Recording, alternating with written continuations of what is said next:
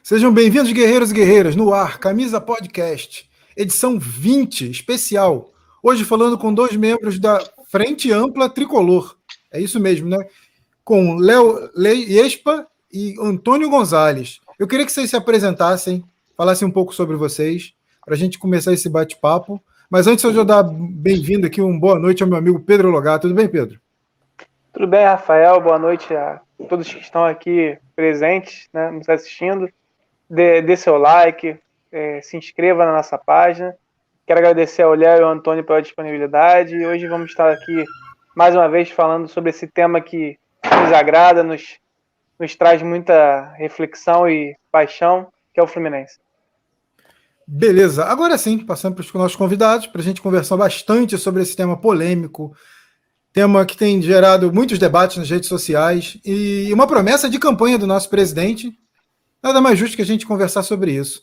Quero que vocês se apresentem, quero que vocês falem um pouco da história de vocês, para depois a gente passar para o conceito né, por trás do movimento, da, da, da, dos ideais. Mas, por favor, se apresentem, começando pelo, pelo Antônio, por exemplo. Vamos lá. Bem, boa noite a todos. Boa noite, Pedro. Boa noite, Rafael meu irmão Léo. Cara, a coisa começa é no berço, né? Sou filho de, de casal de imigrante espanhol, é, praticamente fugidos de um pós-guerra civil, principalmente meu pai, que teve que sair pelo mundo. E ele gostou do Fluminense. Ah, chegou aqui na década de 50, ele gostou do Fluminense. Então, aquilo, a primeira imagem que eu tenho mesmo, sabe? Primeira imagem que eu tenho mesmo é. Eu ia ao estádio da Laranjeiras em 64, eu devia ter dois anos e meio, mais ou menos, mas tenho essa imagem viva na memória. Porque meu pai me aponta o Castilho.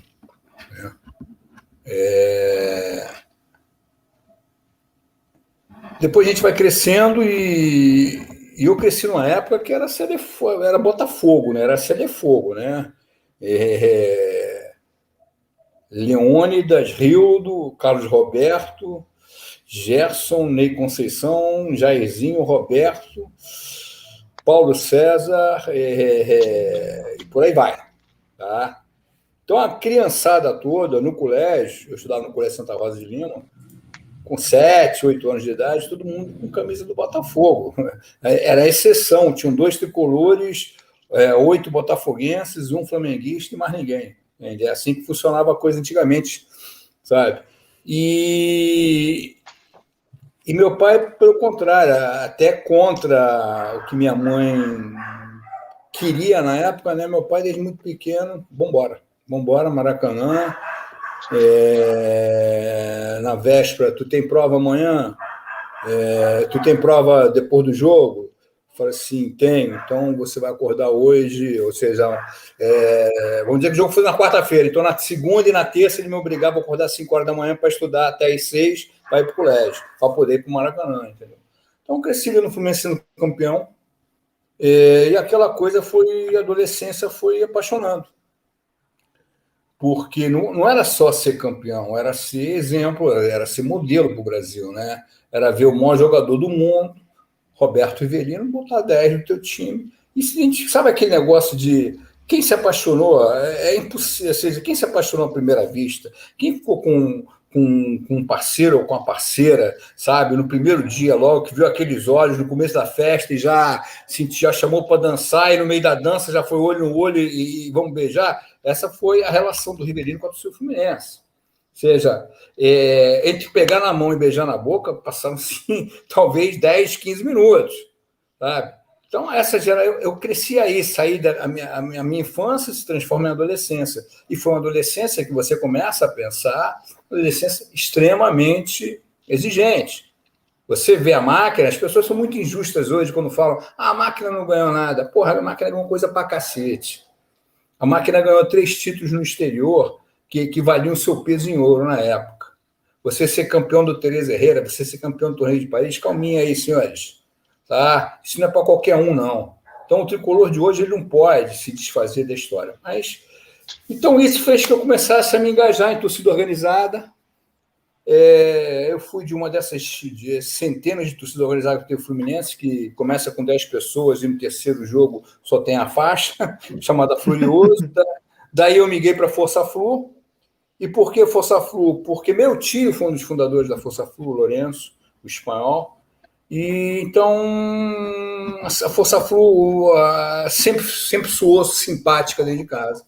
Aí na força coincide com a eleição no Fluminense, o fim do mandato do Horta, e no início de 78, é, em fevereiro ou março, nós tivemos uma eleição que era José Carlos Vilela vindo pelo lado do pessoal do futebol e o, e o, e o Silvio Vasconcelos pelo outro. E é óbvio que, como criança, como adolescente, me mentia ali. E dali já se passaram 40 e 3 para 44 anos. Então, desde militante político, a militante de torcida organizada, diretor de relações públicas, que foi meu primeiro cargo em torcida organizada, presidente da Força Flu. Depois eu tive um tempo fora do país. Quando eu volto, a coisa estava feia, volto para a Força Flu, a gente consegue juntos, campeonato de 95 de 95, aí começa o movimento da vanguarda, que também é outra injustiça que o povo comete, não sabe nem da missa a metade. Se a gente está hoje aqui, deva ser vanguarda. Se o clube hoje é democrático, deva ser vanguarda, porque a eleição passou a ter voto direto, blá, mas eu não vim aqui para falar de vanguarda. Aí depois tinha uma passagem pelo futebol do Fluminense, que não foi boa, tá? mas é, está aí. Depois eu tive no sócio, fui chamado para coordenar e gerenciar o projeto Sócio Torcedor, que foi o primeiro sócio torcedor do Fluminense, um projeto que deu que deu, digamos assim, foi vencedor, apesar das críticas das pessoas na época, mas as pessoas não sabiam o que acontecia dentro do Fluminense. As pessoas não sabiam que um real no Fluminense ele podia fazer muita coisa sabe? E às vezes a, promessa de hoje ela vai ser cumprida seis meses depois, porque o dinheiro para você pagar a promessa de hoje ele tem que ser usado na concentração da terceira divisão, no, no, no, no aluguel do voo charter lá do avião, o voo charter e essas coisas assim. E aí você começa, você toma porrada e cria um monstro em cima de você e você tem que se calar. Você está entendendo? Você não pode chegar e dizer assim, ó, está acontecendo isso, isso, isso, porque eu vou estar expondo o clube vou dar expondo o presidente do clube. Mas aquele, aquele final dos anos 90, início dos anos 2000, sabe? O clube passou por muita. Se a gente hoje está aqui falando de Fluminense, a gente tem que agradecer muito tá? a seu Davi Fischer, a seu Celso Barros, porque a situação do Fluminense foi. Aí passou o tempo, voltei para. Eu fui para trabalhar profissionalmente no Bahia, fiquei quase um ano lá na Bahia, também um projeto que deu certo, de sócio futebol, sócio torcedor. Aí fui para a Espanha, fiquei dois, fiquei dez anos lá, trabalhei no que eu gosto, que é na área de osso, né? Eu, eu sou, quando eu digo que meus pais, meu avô e meu pai nasceram para vender comida, e eu nasci para vender cachaça. Então, é, eles trabalham de, gostavam de trabalhar de dia, eu gostava de trabalhar na noite. E voltei em 2012, já não gostando do que está acontecendo no Fluminense, tá? E aí comecei a me engajar em política, começamos a trabalhar o nome do Delay, do Delay para Pedro Tengraus, Pedro Tengraus Cacá, viramos conselheiros e aí surgiu a Frente Ampla e tal. Acho que falei demais, mas desculpa, tive, fiz um breve relato aí do que, que foram esses, são esses 40 anos. Meu amigo Léo, desculpa aí. Falou, não, falou, falou como surgiu cara. a Frente Ampla, foi interessante. Léo, sua vez, por favor. Primeiro, agradecer a oportunidade, boa noite a todos. Obrigado, Rafael, obrigado, Pedro, meu amigo Antônio. É, enfim, a minha história também, na verdade, eu sou filho de imigrante, na verdade, sou filho de imigrante também, venho de família cabresa. É, sabe que a colônia italiana aqui no Rio é pequena, é, mas toda ela é fluminense, né? até por causa das cores, né? Enfim. É, então, a família do meu pai, que é toda, é toda calabresa, toda italiana é fluminense, e, e, deu a sorte de conhecer minha mãe aqui no, no, no, no, é, no Rio, é, ela não de origem italiana, a família também toda tricolor. Então, enfim, eu já nasci puro sangue, né? É, tricolor dos dois lados. É, nasci na rua Álvaro Chaves 6801, eu via jogo da janela, é, lembro garoto ficar vendo o Rivelino cobrar falta, enfim, eu nasci em 72, eu, com 4, 5 anos no colo do meu pai na janela vendo o Rivelino é, treinando cobrança de falta, enfim, e assim foi foi a minha história no clube. É, cresci dentro do Fluminense, né? Na realidade, como era só para essa rua, fiz quase todos os esportes dentro do clube. É, judô, natação, enfim, passei por todas as escolinhas. Meus amigos todos eram lá, eu cresci dentro do clube, enfim, minha juventude era dentro do Fluminense. É, e, cara, como apaixonado, quando tive idade, entrei também para a torcida organizada, entrei primeiro na Garra Tricolor, é, depois acabei, enfim, eu tenho grandes amigos que, desde aquela época. É, depois migrei para a Força Flu, onde na época o Antônio era o líder da força. É, eu, eu, eu, brinco até quando eu reencontrei o Antônio, depois de um tempo, o Antônio era meu ídolo. Aquela coisa que, quando dava qualquer confusão, eu queria olhar para o lado e queria saber que ele estava ali, né? Eu com 14 anos, ele já com 20 e poucos, enfim. É, na época fazia uma diferença danada. enfim. Então, é, depois da força, depois de anos, migrei para São Paulo, mas sempre acompanhando o Fluminense, né? É, participei de alguns movimentos políticos dentro do Fluminense, é, é enfim, e eu vou, te, vou ser muito sincero. É, prometi para mim mesmo, depois, na última vez que foi, eu tenho essa. Essa aí não é mazela, né? Enfim, eu participei de alguns movimentos políticos é, que, quando nasceram, nasceram com ideias muito positivas e depois se desvirtuaram. Porque é muito difícil quando você assume o poder é, e conhece o sistema, e a gente vai falar um pouco disso um pouco mais para frente, o sistema é muito viciado, né? É, e o poder é complicado. É, então, enfim, é, os clubes se perderam. Eu, eu tive no, no, no nascimento da Fluxócio, saí logo no primeiro ano, na eleição de 2004, eu saí, é, por perceber que, que, que é, enfim, ali você não podia ter opinião, é, você tinha quatro ou cinco que tinham opinião, e quem não concordava com a opinião tinha que sair ou aceitar. Aquilo não era para mim. É, participei de todas as eleições, mas aí, eu, depois que eu saí da Fluxócio, falei, eu não quero mais fazer parte de grupo nenhum. Aí você pergunta, e como é que você chega na, na, na, na Frente Ampla? Porque, na verdade, a Frente Ampla, quando nasce, ela não nasce como um grupo político. Ela nasce como um grupo de sócios, tricolores, apaixonados, é, que estão indignados com a maneira que é tocado o processo eleitoral e o processo de gestão dentro do Fluminense. Tá? E vendo bandeiras que são fundamentais para valorizar nosso nossa história e perpetuar o Fluminense como um clube de vanguarda, é, são fundamentais e estão sendo mal tocadas, mal geridas. Como é o caso do voto online, como é o caso da revitalização de Laranjeiras, como é a questão dos centros de custos e de, de, receita por, cada atividade que existe dentro do Fluminense. Então a gente começou a levantar essas bandeiras e tratar é, isso de uma maneira mais ativa, mas sem ser um grupo político. Né? Juntando, arrecadando dinheiro, é, é, fazendo reuniões, fazendo debates, indo para a rede social. É. E aí tem algum momento que ele falou, cara, desculpa, isso tudo é legal, beleza, a gente está tá defendendo as bandeiras que a gente julga importante, mas, infelizmente, no Fluminense, para fazer qualquer coisa, tem que ser grupo político e tem que entrar na política clube. E nessa, nesse momento a gente vira a chave. Enfim, então é, surge, foi assim que surgiu a Frente Ampla e é assim que, que eu me vejo inserido num contexto. Tá? Ih, travou. É isso, não, não, é isso. Ah, tá, tinha travado, não, tudo bem. Não, não, tudo bem. É, é interessante, vocês já, já disseram né, o, o que motivou a criação da Frente Ampla e e até chegar a chegada desse momento. E interessante falar agora da, da, da, dessa, dessa campanha do voto online, que é uma promessa de, de campanha do próprio presidente, né? Uma promessa eleitoral do, do presidente, entre outras, que por algum motivo ele está tentando varrer para baixo do tapete e ninguém sabe por quê. Não sei se ele, talvez, né? Mas eu acho que ele está mais é, é, preocupado com com, se não me engano, alguém me falou que tem uma tem no o Fluminense teria que mudar o estatuto para aceitar o voto online.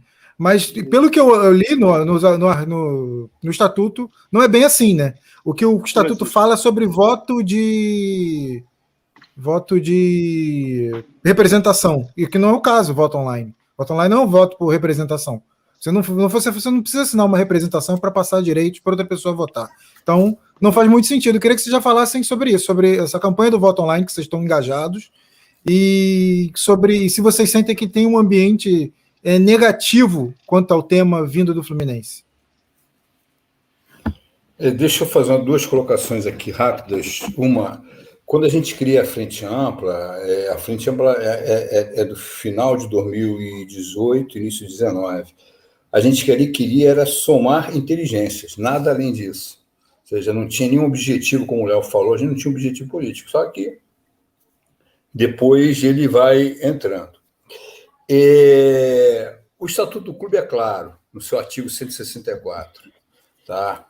É, ele prevê, esse Estatuto é de 2001, ele prevê a utilização de ferramenta informática. Ou seja, é, e a Assembleia Geral, ela encara a eleição, sabe, como um dos tentáculos da Assembleia Geral, só que na questão, o voto em si, ele é ferramenta.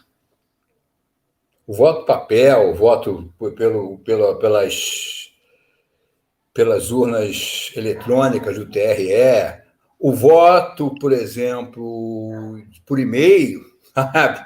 o voto online, sabe? isso tudo ali está dentro, está contemplado no artigo 164. E... Tem uma frase do meu querido e saudoso amigo Júlio Bueno, talvez o único secretário do Cabral que não foi preso porque nada fez para ir para ser preso. E o Júlio Bueno tinha uma frase sobre o Peter que eu adaptei para o Mário. Tá? E, que, e é bom ficar claro, porque as pessoas falam de oposição, de torcer contra. Não tem nada disso, amigo. Aqui a gente, aqui vocês estão diante de dois, é, e falo com humildade, dois pitbulls que na defesa do, do, do Fluminense. É, o sucesso do Mário é o sucesso do Fluminense. Então, para começo de conversa, não é nada pessoal. Tá? A gente pediu Master, sim, porque tinha uma ideia de quanto a camisa valia no mercado. Pena que o nosso presidente tinha outra ideia. Mas ele teve que esperar quase 23 meses e meio para dar razão para a gente. Então, quando a gente pedia patrocínio é, é, é, Master, é porque, de repente, o Fluminense, nesses dois anos, perdeu por baixo os 16 milhões que ele vai ganhar a partir de agora, ou 15. Tá? Então, essa foi a promessa dele. Promessa do voto online, seja, nós queremos crescer o modelo sócio-futebol. Nós queremos é, mudar o conceito do clube se eu tenho 30 mil sócios, por que vamos é, transformar isso em, em, poeira e só deixar que de 3 mil a 5 mil sócios votem? Qual é a dificuldade? Ou as pessoas pensam que Laranjeiras, 30 mil pessoas ali, você vai começar a votação 9 horas da manhã de sábado e quinta-feira da semana você ainda vai estar gente votando lá, pô. Sabe? Então, a gente tem que parar de. Então, senhor presidente, a gente só quer que o senhor cumpra a sua promessa de campanha. E a gente vai bater palma. Mas deixando claro que o responsável pela Assembleia Geral não é o presidente Fluminense. Então, ele não determina nada na Assembleia Geral. Responsável pela Assembleia Geral é o presidente do Conselho Deliberativo Fluminense, o senhor Braz. Então, senhor Braz está na hora da gente se mexer, os aplicativos custam entre 40 e 60 mil reais, por exemplo, e uma auditoria entre 10 e 15 mil reais. Para quem tem 30 mil sócios, torcedores, sócios, tá? O investimento vai ser menos de dois reais por sócio. Troco então, de pinga. Troco de pinga. E eu ainda garanto mais. Se for esse o custo, o pessoal vai pedir para a boleta, para boleta, em vez de vir 30, vir, vir 32. Em vez de vir 100, vir 102. A gente banca. Se esse é o problema, a gente banca. Por quê? Os bustos nas Laranjeiras foi a torcida que bancou. Então tem uma série de coisas. Então, é, o voto online é apenas o exercício da democracia. E o presidente do Fluminense hoje não deveria ter medo do voto online. Porque, do jeito que a coisa está hoje, é uma loucura pensar que o Mário não está reeleito. Ele está reeleito. Tá? Nesse momento. Amanhã não sei. Sabe? Então, é... que for bom para o Fluminense, a gente está batendo palma. O que não, a gente não gostar, a gente vai de falar. Ou seja, a nossa preocupação hoje tem muito, passa muito pelo que aconteceu com, com o Cruzeiro, pelo que está acontecendo com o Vasco e com o Botafogo. Porque se é para fazer loucura, você tem dois exemplos de loucura: a do Vasco a do Botafogo e a do Cruzeiro. Dois exemplos de loucura. Então a gente tem que parar, e, e o Fluminense tem uma mania muito feia, essa culpa da gestão passada, das gestões anteriores e tudo. Porra, quem é que se candidata à presidência do Fluminense e não sabe que o clube está ferrado?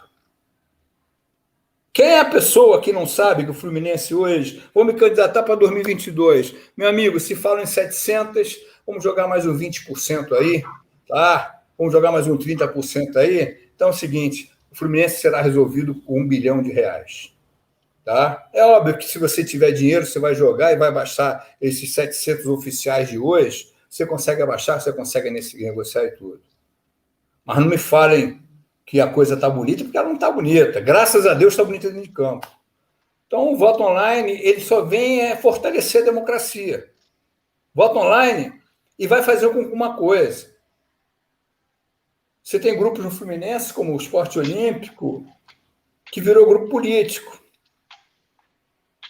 Então, o Esporte Olímpico, seus sócios atletas que pagam, mas sócio atleta não é aquele cara que está na competição de alto rendimento, não. Sócio atleta pode ser o Gonzalez com 59 anos nadando.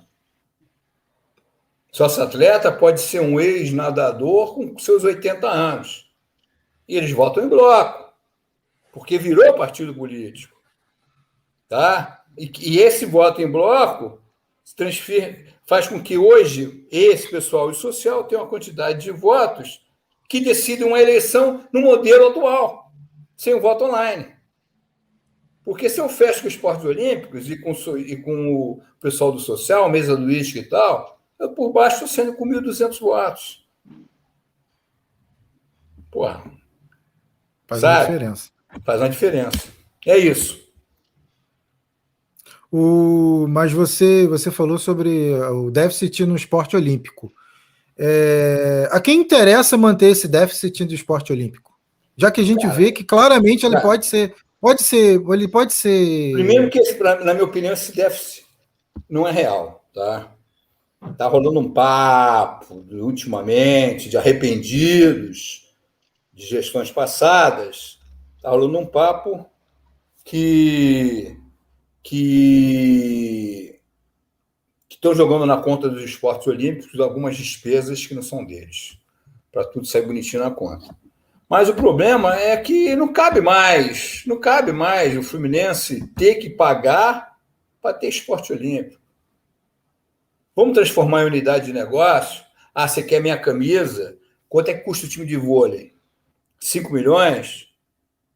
A, a te dá quanto? Três? Então, meu amigo, projetinho incentivado, você vai correr atrás desses 2 milhões. Se você conseguir os 5 milhões, porra, beleza, vamos para dentro. Desculpa, de preferência... caí. Caí e voltei. Não, tranquilo. Tudo bem, tudo bem. É, de preferência, sabe, monta um time de vôlei para ser campeão. Tá? Mas se não for assim, não vamos nos enganar seja, quer que o Fluminense, qual o custo da natação ao Fluminense e o que, que isso traz de retorno ao Fluminense? Alguma marca é, de roupa de banho, sei lá, Speedo, Arena, ou as que existam, Adidas, ou, ou, ou a própria Umbro, está lá patrocinando o nosso esporte olímpico? Não. A nossa natação? Não. Aí você tem a Ingrid, que saltador do Fluminense, ainda com o contrato do Fluminense, dá uma entrevista sem roupa do Fluminense, no sítio Fluminense, seja, e você vai pagando, vai pagando. Não, fulaninho só ganha 5 mil. Não, não, são 7 mil. Você vai botando no papel, vai botando no papel, vai botando no papel. E aí, meus amigos, a coisa tá feia, sabe? Então, aquele negócio é o seguinte, esporte olímpico, meu amigo, tá, você tem, você tem condição de fazer dinheiro? Demonstra, está aqui. Tem, beleza. Então monta. Se não, meus amigos. Tá? E outra coisa, os esportes olímpicos estão com tanto poder no Fluminense que dinheiro de escolinha é receita do social. Deveria ser. E essa receita vai toda para o esporte olímpico. Ou seja, a mãe traz o filho para fazer natação, com seis anos de idade, está usando as dependências do clube pá, pá, pá, e a receita do Olímpico. Então, está tudo errado. O Fluminense tem que mudar. E para mudar, tem que ser até através de um novo modelo de gestão. E esse modelo de gestão só vai acontecer se esporte olímpico e social não decidirem mais eleição. Esse novo modelo. Fala agora, Léo. Enfim, Fica é exatamente Léo. isso. É exatamente isso. O Antônio falou com muita propriedade. É, na verdade, eu acho que é importante a gente entender como é que surge isso. Ninguém aqui está tá, tá, tá cobrando uma coisa que é baseada em loucura. Vamos lá, isso foi prometido. Isso foi prometido em campanha pelo presidente Mário Bittencourt. É, e uma coisa eu, eu, eu, no final vou dizer, é, eu, a estratégia dele está clara para mim. É, Mário Bittencourt, a ideia é pedalar essa, essa eleição e garantir sua reeleição ainda no modelo antigo, tá? Porque, enfim, esse é o grande medo dele. É, e na próxima e depois no próximo mandato ele traria à tona de novo o assunto voto online, colocando em dificuldade por questões operacionais, enfim, o que é uma grande bobagem. Isso é uma grande bobagem. Mas está claro que, na, na, minha cabeça, a estratégia dele é muito mais uma estratégia política de eleição do que efetivamente ele está pensando no bem do Fluminense. Então vamos entender o porquê da importância do voto online. É, como disse muito bem o Antônio, a gente tem um modelo de eleição viciado no Fluminense. Tá? Por que viciado? Dos 30 mil sócios, entre torcedores, contribuintes e, e, e, e proprietários, do qual eu faço parte, é, você tem um colégio eleitoral aí entre 3, 4, não, che não chega a 5 mil sócios votando. Tá? É, esses grupos que eu brinco que são o centrão do Fluminense. E por que o centrão? Que agem exatamente como o centrão da política nacional estão ali barganhando cargo, barganhando emenda, é, buscando, enfim, muitas das vezes colocação, emprego para parente, para filha, enfim, e estão de verdade, cara, cagando, né? Desculpa, perdão da palavra, cagando para o sucesso do Fluminense ou para fazer o que efetivamente é importante. Então, é, é, é, esses feudos garantem, numa eleição, mais ou menos alguma coisa em torno de 1.500 votos. Se você falar de uma, de uma, de uma eleição aí de, de um colégio de 4 mil a 5 mil, você está falando de 30% a 40% na largada, cara, de votos garantidos para o presidente. É por isso que todos os presidentes nesse modelo, antes de se eleger, vão lá beijar a mão dos esportes olímpicos e da democracia tricolor, a barra social, que é o grupo ali dos coroas que ficam tomando uísque no bar do tênis, fabricando beneméritos. Porque tem isso, né? Eles são uma fábrica de beneméritos é um tal de daqueles coroas ficarem o dia, há 30 anos bebendo uísque, quando eu vejo virou benemérito. Enfim, eu não sabia que, que, que beber uísque dava crédito para ser para benemerância do Fluminense. Mas estou começando a beber uísque, estou largando o vinho e mudando para uísque. Vai que eu viro benemérito também, né? Enfim. Então, é uma fábrica de benemerância, é, eles criaram seus feudos. Isso que o Antônio disse com muita propriedade é verdade. É, por quê? É, você pega ali é, os esportes olímpicos, cara, como ele disse, escolinha, é, a, a, mãe paga ali o contribuinte, leva o filho para a escolinha, é, cara, ela está usando o clube, as dependências do clube. E isso é uma outra coisa fundamental. Eu brigo por um choque de gestão. Eu falo, ah, problema do Fluminense é que tem que aumentar a receita. Tem, mas tem que diminuir despesa também. E qual você, como é que você sabe que despesa é fundamental e que despesa não é fundamental? Fazendo, é, enfim, uma alocação por cento de custo, centro de receita. Desculpa, como é que se define o valor da mensalidade do Clube Fluminense? Eu não sei se 200 reais é barato. Eu não sei dizer e ninguém sabe. Porque no Fluminense não existe isso. É tudo feito à orelhada. Ah, qual, quanto é que, quem é que arbitra o valor da escola de basquete? É assim, ó. Ah, cobra tanto. As mães estão achando caro, as mães estão achando barato. Desculpa, não é a mãe que vai determinar o preço da minha escolinha. Eu tenho que saber quanto é que custa ali a hora daquele, daquele metro quadrado, quadrado que está sendo utilizado, a luz da, é, daquela hora que está sendo utilizada, e tudo isso tem que ser rateado e colocado. Então, a formação de preço do produto fluminense, né, que o Fluminense oferece enquanto esportes olímpicos social, é muito ruim. Então é o seguinte: eu tenho uma coisa que é mal gerida, eu tenho uma coisa que é fundamental na eleição do clube é, para manter esse, esse modelo viciado, e é, interessa a quem? A quem está conduzindo esses processos, o social e os esportes olímpicos, há pelo menos 40 anos, é a mesma turma, é, não mude. Por quê? porque o mal do cachimbo é que deixa a torta. Todo mundo está acostumado com aquilo, é, enfim, todo mundo está muito confortável naquela zona, de, naquela zona ali, as pessoas fazem o que querem. Então, é, é ruim, é mal gerido e define a eleição do Fluminense. Como é que a gente consegue mudar isso? Aumentando a base eleitoral. Aumentando a base eleitoral, voto online resolve isso? Com certeza. Eu já tenho 30 mil sócios. Tá? E vai transformar o sócio-torcedor num produto mais atrativo. Se você olhar o ranking de transparência dos clubes, é, e quanto mais transparente ele tende a ter o voto online, você vê Inter, você vê Grêmio, você vê, enfim, os, os, os, os clubes que adotaram o voto online lá, lá em cima, isso é mais sócio-torcedor. Então está claro que a transparência e a acessibilidade atrai novos sócios. Tá? É, isso é uma outra questão. É, não é só o voto online, é também a gestão do sócio-torcedor. Desculpa, eu nunca recebi uma prestação de contas para onde vai meu dinheiro. E eu não quero contribuir com o sócio-torcedor sabendo que eu estou pagando um, uns esportes olímpicos deficitários, que ficam com toda a receita da escolinha e ainda deram 14 milhões de reais de prejuízo no ano passado. O valor de prejuízo dos esportes olímpicos estariam pagando, pagando o, o, o Michel, o uruguaio, que, enfim, o pessoal está indo na FIFA contra a gente. Uma gestão mais Isso não vem de abade. Isso foi agora, janeiro de 20. Então, o que a gente quer é o seguinte: processos, é, é, bandeiras que valorizem a nossa torcida, tragam o torcedor para perto e quebrem esse feudo. Porque está claro que esse modelo está sendo prejudicial ao Fluminense. Está aí, está sendo repetido, nada muda. É, enfim, e não vai mudar enquanto tiver no comando pessoas que não interessam que mude. E veja bem, não estou falando do presidente só, estou falando de todo mundo que cerca ele porque é assim que, se, que ele se elegeu, nesse modelo. Vou dar uma, só uma de advogado do diabo aqui, e pra, tá até para tentar é, contra. É balancear né, a coisa. Óbvio. É, acredito, acredito até que o Mário Bittencourt não é, não, não é o, a figura central que, que, que, vai contra essa, essa situação do, do, do voto online. Por quê? Porque acredito, como o Antônio falou, ele será reeleito. Dificilmente ele não será reeleito.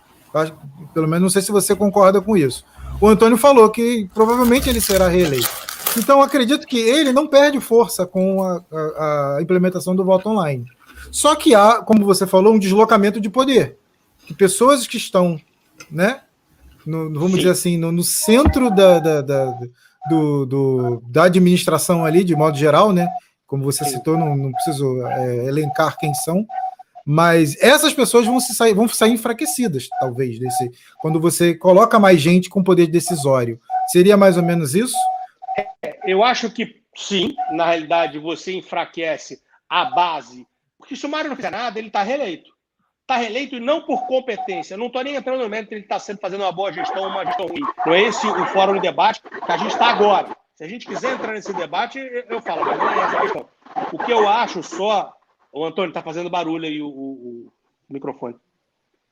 Eu acho que não, não, Antônio, não. Eu acho que é a chuva que tá caindo aqui em Caxias. Ah, é chuva, É, tá chovendo muito aqui nesse, também. Nesse mérito. O que eu estou dizendo é o seguinte: é, ele enfraquece quem já garantiu a reeleição para ele. Se continuar esse modelo na próxima reeleição, o Mário está naturalmente eleito não porque ele é bom, porque você, ele tem já garantido 40% da, da, da, da, do colégio votante. E por quê? Porque não mexeu nos feudos.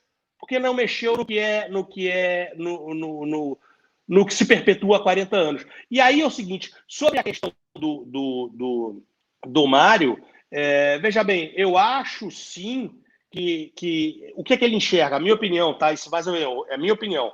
É, existe uma elasticidade enorme, né? do sucesso dentro de campo e do, é, e, e, e, e da, do voto do sócio-torcedor. O sócio-torcedor vota se o time estiver ganhando. Então, por exemplo, é, colocar o voto online, se ele tiver sucesso em campo, aí sim, de fato, ele está reeleito, mesmo com voto online. Mesmo com é, não, então foi isso que eu falei mesmo, foi nesse, assim, nesse isso, sentido. É, de, por isso que eu acho, de... por isso que eu acho que é o seguinte: a questão não é só o futebol. É, é exatamente não querer enfraquecer quem hoje garante a eleição e a gestão do clube. O Conselho Deliberativo do Fluminense é o carimbador de decisões tomadas. Você tem lá os três grupos, a Tricolor de Coração, que era a base de apoio do Mário, os Esportes Olímpicos e a Democracia Tricolor, essa, esse grupo de, de senhores que fabricam beneméritos pelo social. São os três, tem 100% do Conselho. fazem o que querem. Então, enfim, é, muito mais até do que a eleição, ele, ele, não vai nunca mexer na governabilidade dele. Por isso que ele não quer votar, na minha opinião. Tá. Só botando na tela aqui uma pergunta do Paulo Ramos. Léo, o que você quer dizer com feudos que o Mário não mexeu? Antes de você responder, Léo, só mandar um abraço aqui para a galera que está participando. É, Rodrigo Moreira, Anderson Rocha, Júnior Lins e... é isso. E o Paulo Ramos agora. É, você, você pode responder aí o, o, Paulo Ramos, por favor? Com certeza. Na verdade, vamos lá. É, como eu falei né, nessa explanação, é, o clube tem esses grupos chamados Esportes Olímpicos e Democracia Tricolor, que se perpetuam ali. E reparem, são sempre situação. Esses caras não perdem uma eleição desde Arnaldo Santiago. Eles estão sempre do lado vencedor. A vanguarda foi o único hiato onde eles estiveram fora.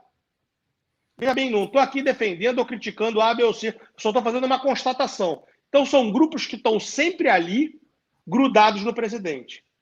A grande maioria ali tem filhos trabalhando no clube, é, enfim, tem um modelo de gestão que ninguém quer que mexa. Veja bem, a grande maioria não, mas alguns têm filhos trabalhando no clube. É, aí você tem um modelo de gestão que você não consegue saber se dá lucro ou dá prejuízo. O que eu quero é o seguinte: eu não quero acabar com os esportes olímpicos, eu não quero acabar com o social, eu quero só que, que pare, se reestude, dá lucro ou dá prejuízo? Dá prejuízo, para. Vamos repensar e reestudar e replanejar. Dá lucro, mantém. Pode dar mais lucro? Ok, vamos gerir. É só isso. Do jeito que a coisa é feita, não tem transparência, não tem clareza e claramente, e, e na minha opinião, dá, dá prejuízo ao Fluminense. Dá prejuízo. Não é não, na minha opinião. O balanço, o balanço do ano passado está aí dizendo 14 milhões de prejuízo. Enfim, não estou inventando nada, está no balanço do clube. Aí disso que eu estou falando. Ah, pode falar, pode falar. Ah, não, não, entendi. enfim, então, é, ah, resumindo, é disso que eu estou falando. Feudos são esses sim. grupos que gerem, é, enfim, essas coisas, o patrocínio social, há 40 anos, enfim, de uma maneira que, para mim, não é profissional. Tá? Uma suposta resistência do voto online seria para não desagradar esses feudos, esses grupos que você citou. Eu acho que ficou claro agora. Exatamente. Porque em, eu, eu, eu, ah, advogado diabo de novo, não acho que o Mário, não acho que o Mário seria prejudicado né, é, com o voto online porque eu acho que a massa, como você falou, o futebol está indo bem. A tendência é que ele se reeleja com base né, nesses votos de, de quem está fora do Rio de Janeiro. Só que, como você falou, o desagradar quem te apoia eh, aqui em casa, você pode até se eleger, mas reeleger. Mas e aí, como é que fica seu, sua reeleição? A como é que fica seu novo mandato? A governabilidade no, no, novo mandato. Eu acho que é mais ou menos isso é mesmo. Entendi o que você falou. Só colocar aqui o, o Hélio Rocha também, boa noite. E o Anderson Rocha. Enquanto os esportes olímpicos estiverem à frente, o Fluminense continuará arcaico. É, eu acho que concordo. não é, eu acho que não é, é, é, é, assim, é, concordo. Mas eu acho que não é só, não é só é, continuar à frente, né? Acho que eles têm que ter, ele tem que ter essa independência financeira. Eles têm que, têm que ter o seu centro de custo e o seu centro de custo tem que funcionar é como uma empresa, não tem jeito. Mas o que eu acho que o Anderson está tá falando é o seguinte: é à frente da gestão entendeu? Enquanto uhum. eles estiverem participando da gestão ativamente. E hoje eu falo, o, os esportes olímpicos nessa gestão é o maior grupo político. Tá aí o Antônio para que pode desmentir ou concordar. Hoje eles comandam o Fluminense.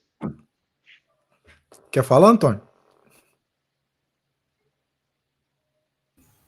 Eu peço até desculpa que vocês estão me vendo comendo e. Não, fica à vontade. Eu também bebo Bebendo. aqui de vez em quando. Não, é que eu estou fazendo. São duas coisas e elas são antagônicas. Eu estou fazendo jejum intermitente já há uns seis meses, tá? Mas ao mesmo tempo eu sou diabético, então chega uma hora do dia que se eu não botar combustível, e é geralmente essa hora. Bem, vamos lá. É... Primeiro aí um abraço para o Overlac, que é o Júnior Lins, tá? E o Anderson Rocha, o mineiro, Léo. Ah, pô, fala mineiro. Porra, Anderson, nem, nem, nem, nem me tentei que era você. Entendeu? É. é. E também companheiro de Força Fluxo questão é, eu, eu, eu, sinceramente, eu acho que na estratégia política da atual gestão, eu vou discordar um pouco de, é, da mesa, do, sabe, e dizer o seguinte, não, é, é, não interessa a eles o voto online. Uma série de coisas. Primeiro que você, para você, para ser candidato a presidente, você tem que montar uma chapa.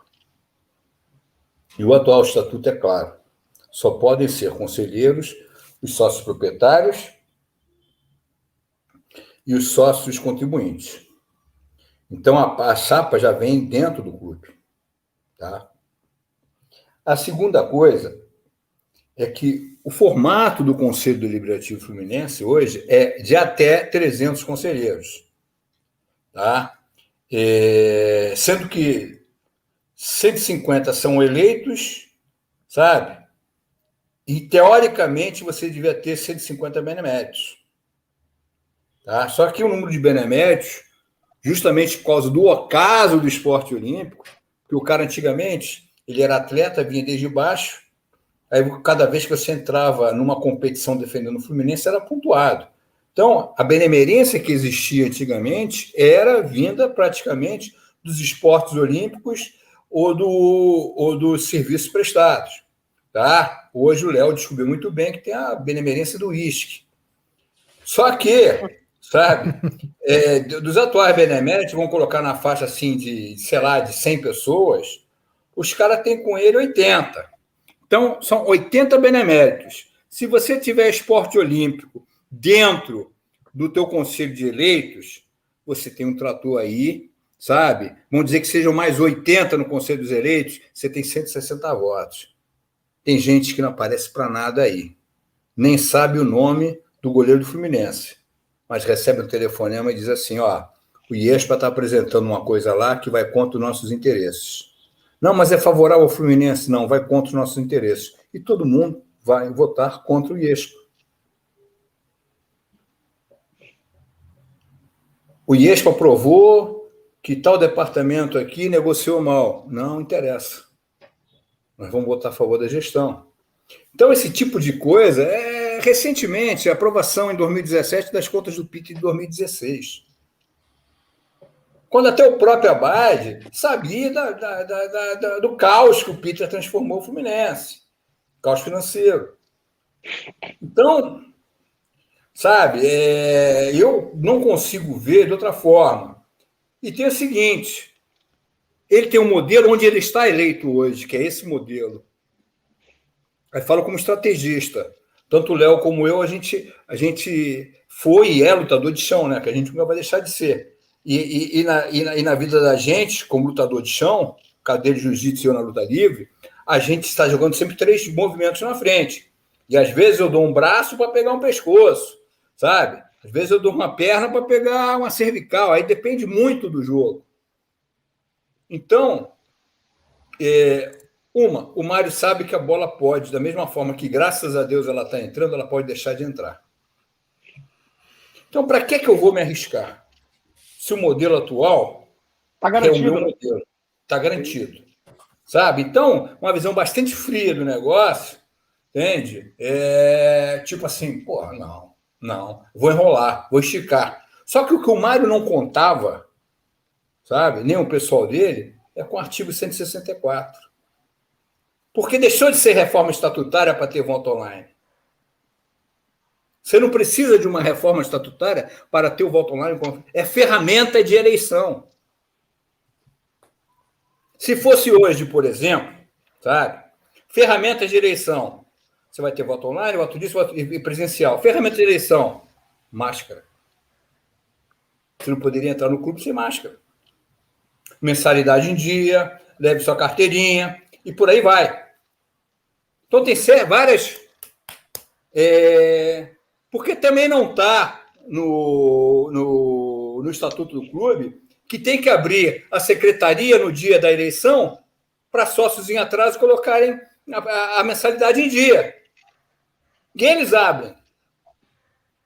Então, quem quiser discutir fora do estatuto, que faça a sua, a, a, é, a sua loucura. Agora, se quiser vir discutir dentro do estatuto, eu estou aqui. A gente conversa. Não sou advogado, mas sou aquele cara que, quando eu volto na minha adolescência, eu, com 16 anos, comecei a frequentar as reuniões do Conselho Deliberativo Fluminense. Porra, e uma reunião do Conselho Deliberativo Fluminense, em 1977, 78, sabe? Era uma coisa assim que parecia que você estava entrando no parlamento inglês. Até os opostos, quando eles subiam a tribuna, você aprendia. Você tinha o gênio José Carlos Vilela e você tinha Silvio Kelly. Você tinha Manuel Schwartz, você tinha Francisco Horta, sabe? E você tinha do outro lado o, o, o Zenildo, você tinha do outro lado. É que tem algumas pessoas que eu conheci pelo apelido, e não, não vou fazer isso, tra trazer isso para cá, né? Sabe?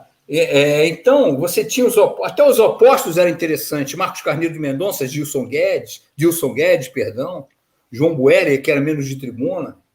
Então, eu vi, ou seja, então eu sei como é que eles faziam. O Estatuto Fluminense não é para você ler a página 1, 2, 3, 4, 5, 6, não. Você lê a página 1, né? vai chegar na página 20 e você vai ter, vai ter que voltar para 3.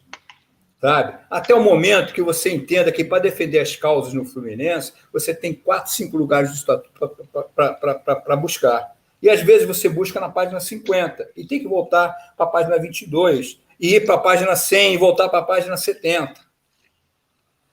Não é o melhor estatuto do mundo, foi o melhor estatuto do mundo quando foi feito. Só que o mundo mudou.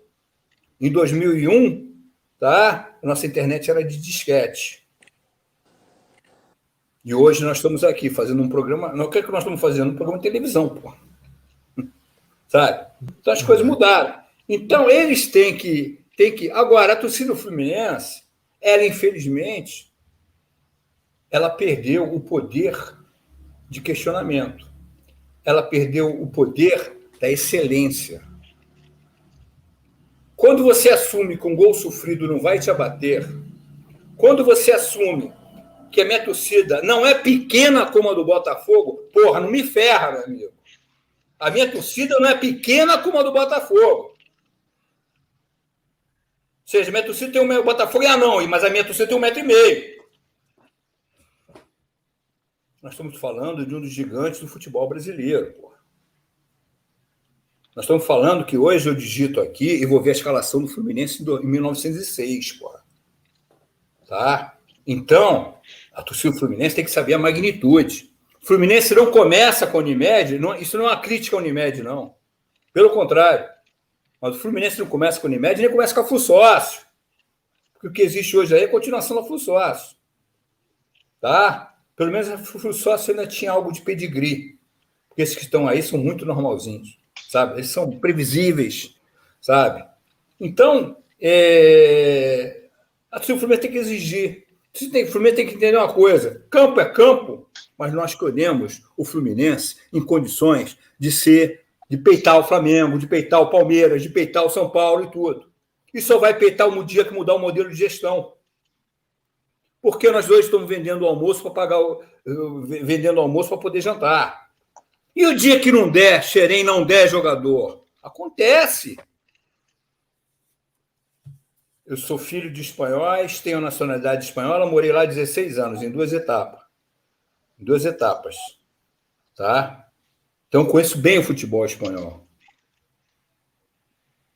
Conheço bem o futebol espanhol. Então, A gente, se não seguir o que está acontecendo lá fora, se não se preparar, a distância vai ser maior, como está sendo já para o Flamengo. O Flamengo, nos últimos cinco anos, e não vamos falar só de televisão, não, gente. Porque fica muito cômodo a gente assumir a postura do coitadinho. Do ó oh, vida aos céus, a Globo está contra a gente. Ó oh, vida aos céus, o mundo está contra a gente. Não, não é assim. Sabe? Nós temos que ser exigentes, sim. Sabe? Eu tenho que chegar e falar assim: meu objetivo hoje é ser campeão da Libertadores, ser campeão do mundo, tá? Eu vou no Real Madrid agora e vou trazer o Marcelo. Eu não quero saber. Eu não quero saber. Eu tenho que pegar agora, sabe? Francisco Horta hoje. Entrar no computador. Empresas espanholas no Brasil. Repsol, Banco Santander, Iberdrola. Vem cá vocês três. Vamos conversar.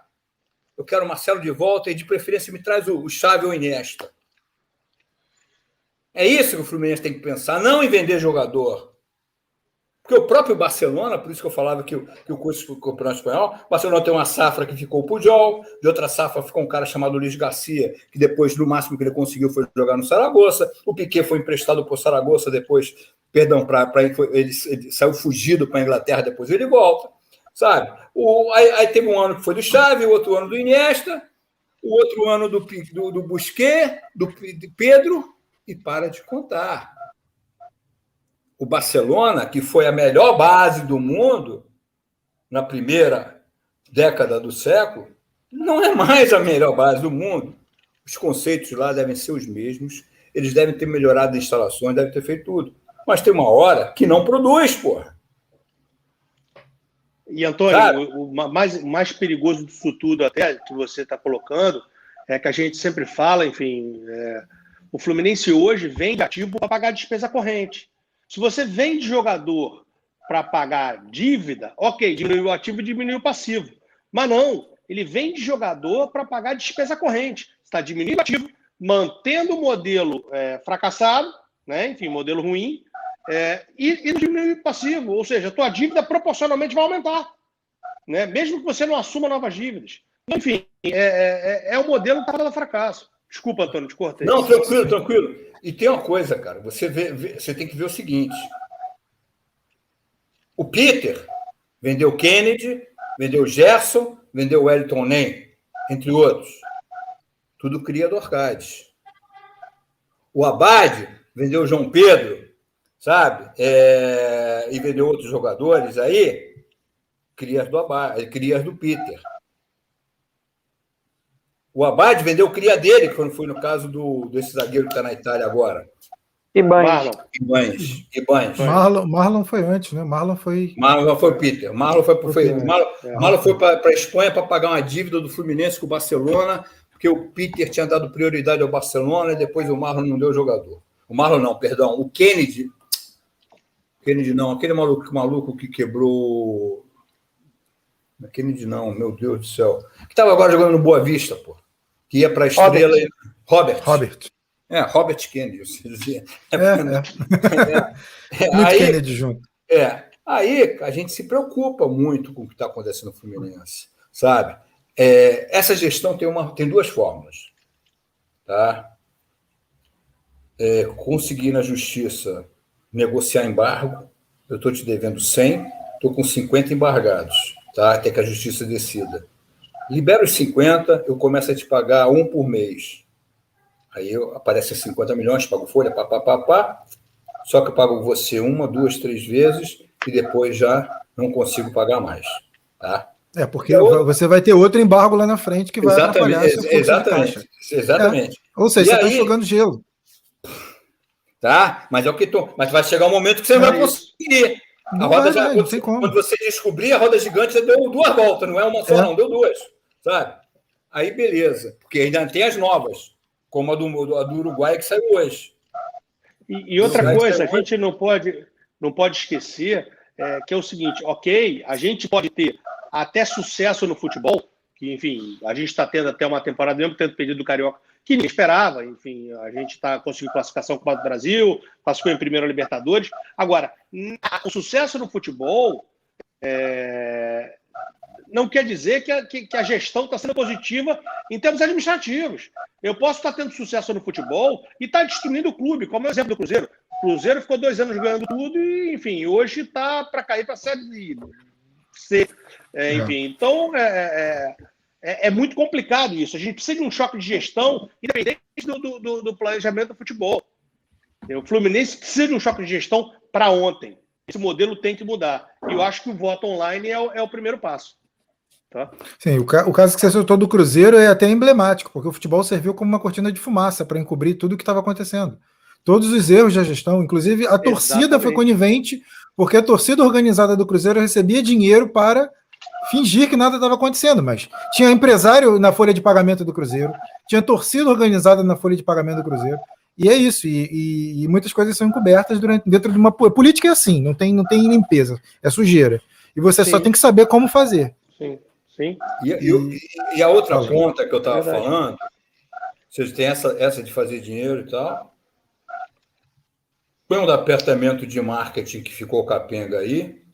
Tem o departamento de, de, de, comunicação que gosta de criar narrativas, mas isso a gente fala depois, quando for falar sobre o negócio da faixa, né? Vamos falar, vamos falar da faixa é, já, já, é, já, já. É... Então você tem esse lance dos embargos, de fazer dinheiro aí, E a outra, e a e teu outro direcionamento é o seguinte: salários em dia para o futebol. Salários em dia para o futebol, vamos pagar bichos, boas premiações, porque aí o time vai jogar sempre 100%. Obviamente, quem lá atrás, enquanto vice de futebol, é, foi sacaneado por aquele time que perdeu de 5 a 2 em pleno Maracanã para o, o, o, o América do Rio Grande do Norte, entende que futebol você tem que ter salário em dia. Então, é, é a, a gestão ela vive para ter salário em dia. Parabéns. A gente não quer passar pelo que passou com a Bade, mas é ter salários em dia e fazer com que o Fluminense hoje possa ter visibilidade com relação ao seu futuro. É a palavra que o Júlio Bueno me ensinou, de novo volto a citar o seu saudoso Júlio, que é a tal da perenidade. Se a gente não cuidar da perenidade, como cuidaram lá atrás, sabe? A gente não vai chegar a lugar nenhum. Porque você. É isso aí. Você é, tem um prejuízo de 14 milhões dos esportes olímpicos, sabe? Mas quanto vai te custar o Hudson esses dois anos que ele está passando no clube? Quanto você. E olha que eu denunciei isso no Conselho Liberativo, que era ex-jogador. Não estou dizendo que tenha sido ruim, não, mas é ex-jogador. E está demonstrando aí que é ex-jogador que é o Ganso. Quanto o Fluminense, quanto o Fluminense já gastou com o Ganso? Qual foi o retorno? O Fred. E Robinho. O Fred foi te dar retorno. Cara, essa parada do Robinho é uma das coisas mais absurdas que eu já vi em toda a história. Tudo bem, não foi na atual gestão, mas a gente tem que falar. É uma, uma das coisas mais bizarras. Você perdeu os capas na justiça por falta de pagamento, porque você insistiu em comprar um jogador que ninguém conhecia. Aí você traz o cara e também não pagou o cara. Isso irritou quem estava aqui, que foi o caso do Scarpa, Sim. e ele foi na justiça. Cara, isso é uma das coisas mais bizarras que tem. Isso é um outro exemplo também de como a gestão pode até estar tá conseguindo resultados em campo, mas fora está fazendo merda e que uma hora vai explodir. Pode e falar, aí, Antônio, desculpa te cortar. Não, tranquilo, não, não existe isso. Não existe isso, é uma mesa redonda. Isso é uma mesa redonda. Tamo junto, tamo junto. É... Aí, cara, nós que nós. A minha preocupação, ou seja, é... Vamos falar uma coisa? Taça Guanabara era título. Taça Guanabara era título. Não era turno, não, era título, tá? Taça Guanabara de 69, Campeonato de 69, Brasileiro de 70, 71 Taça Guanabara, 71 Campeonato Carioca, 73 Campeonato Carioca, 75 Carioca, 76 o Bicarioca, é, 80 Carioca, 83 Carioca, 84 Carioca, 85 Carioca e 84 Brasileiro. Posso somar isso? Posso somar isso? Vinha Del Mar, Paris e Tereza Herrera. Eu vi 15 títulos, cara.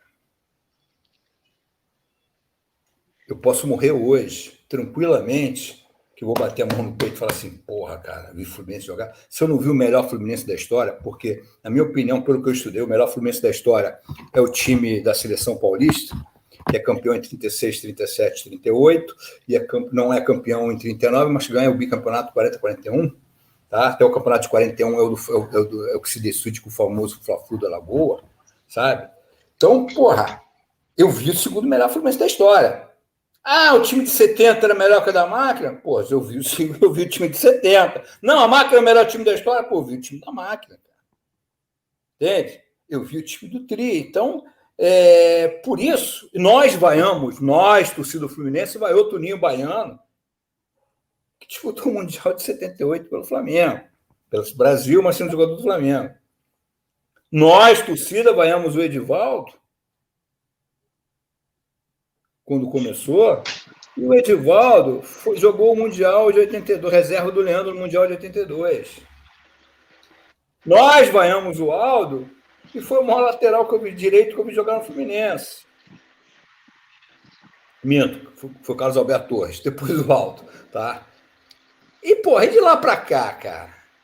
Então, o que a gente quer é lutar para os mais jovens, cara. Sabe? Ninguém aqui, nem o Léo precisa do Fluminense, nem eu preciso do Fluminense. Não é que eu viva uma vida de as mil maravilhas, não, não tem nada a ver. Sou cidadão brasileiro normal que trabalha.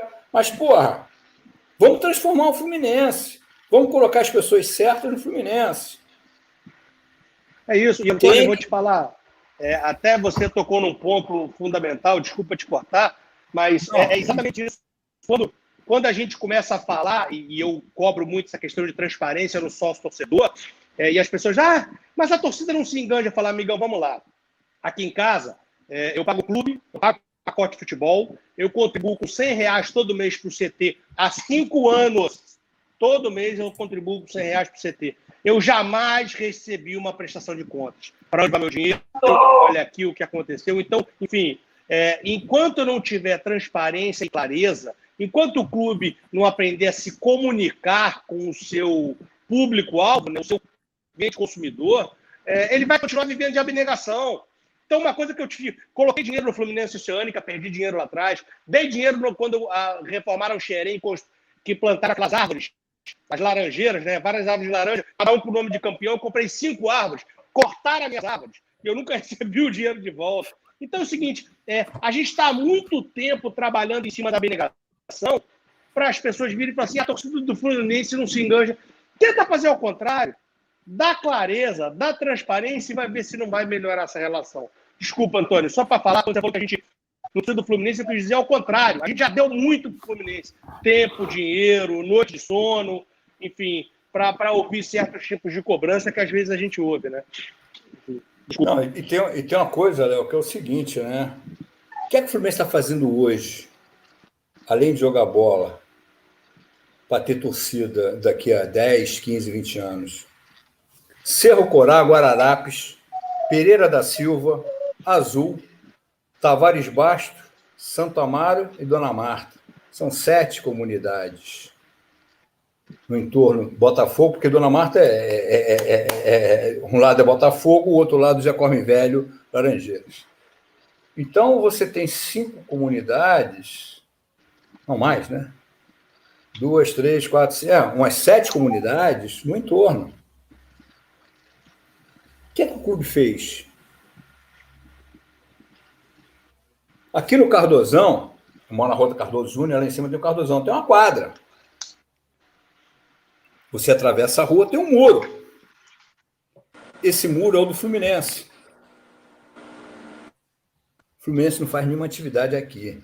O Fluminense não faz nenhuma atividade na quadra do Guararapes, que fica ali debaixo da, do túnel do Rebouças. Então a gente não leva o Fluminense para tá? Quantas escolas existem em Laranjeiras, Flamengo? Nem vou para Botafogo, não. Laranjeiras, Flamengo, Catete, Glória e Corme Velho. O que é que o Fluminense fez? A sala de troféu do Fluminense não tem nem 5% dos troféus que o Fluminense conquistou. Está tudo encaixotado lá, há quase 10 anos.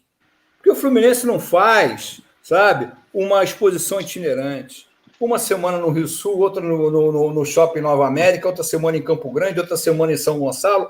Vocês estão tá, entendendo? E a gente está levando o Fluminense, está levando a história do Fluminense. Certamente no final do dia, alguma criança vai ter escolhido o Fluminense para torcer. Sem dúvida. É, quanto ao que você falou sobre, sobre sala de troféus, pode construir uma nova sala de troféus, de repente no CT, por exemplo. É, não, já, opção, já porque porque Mas Laranjeiras o... eu acho que o espaço é, é, não comporta mais. Não, o, o, formato hoje. Mas, Rafael, é. deixa. É, isso que é uma coisa que eu queria falar, na verdade, desculpa cortar os dois amigos. É, existe um projeto, é o projeto Laranjeiras 21, é, enfim, que foi abolido pelo Mário, porque ele enxerga é, que é um projeto da oposição. Enfim, isso é uma coisa que eu não consigo entender, desculpa. É, o Mário, enquanto é, candidato, existe né, os concorrentes, situação, posição, está eleito, no dia seguinte ele é presidente de todo o tricolor, cara. Então, acabou esse negócio de oposição, situação. Cabe a ele, o mandatário, quem está na gestão, chamar todas as correntes do clube e ouvir. Manuel Schwartz, que está, para mim, entre os maiores presidentes da história, ele ouvia a situação ele ouvia a oposição. Ele chamava todo mundo para a mesa.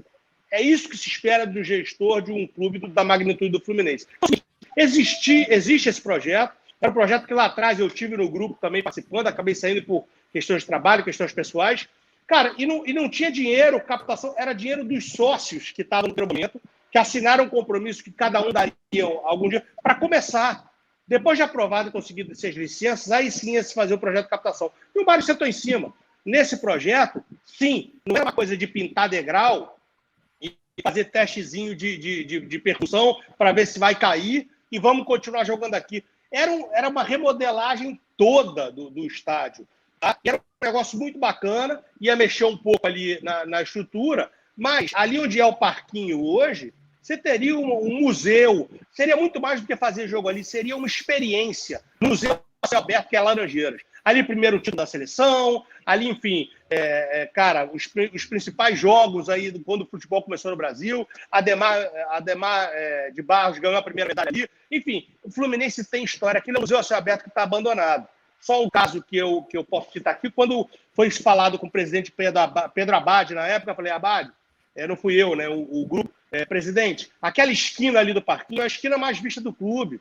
Aqui não pode ser um muro vermelho. Tem que se fazer uma loja, alguma coisa ali. A palavras do Abad. Meu Deus, mas as, mãos, as mães do parquinho vão querer matar. Desculpa, se o presidente do meu clube, um clube de magnitude mundial. Tá você não sabe mais... da força e da violência que as mães são capazes. Então você não sabe. não, eu até imagino, mas ele tem que saber colocar no lugar dela. Então, eu digo o seguinte: eu sou sócio do Fluminense desde 72. É, a estrutura do clube é exatamente a mesma. Você sabe o que mudou de 1972 até hoje? Só aquelas do lado do ginásio. O resto do clube é exatamente o mesmo. Dá uma maquiada Sim. aqui, muda uma grade. Muda... Então é o seguinte: não pode, as coisas mudaram. As estruturas mudaram. É, e, e, enfim, e existia esse projeto ali para se fazer uma sala de troféu.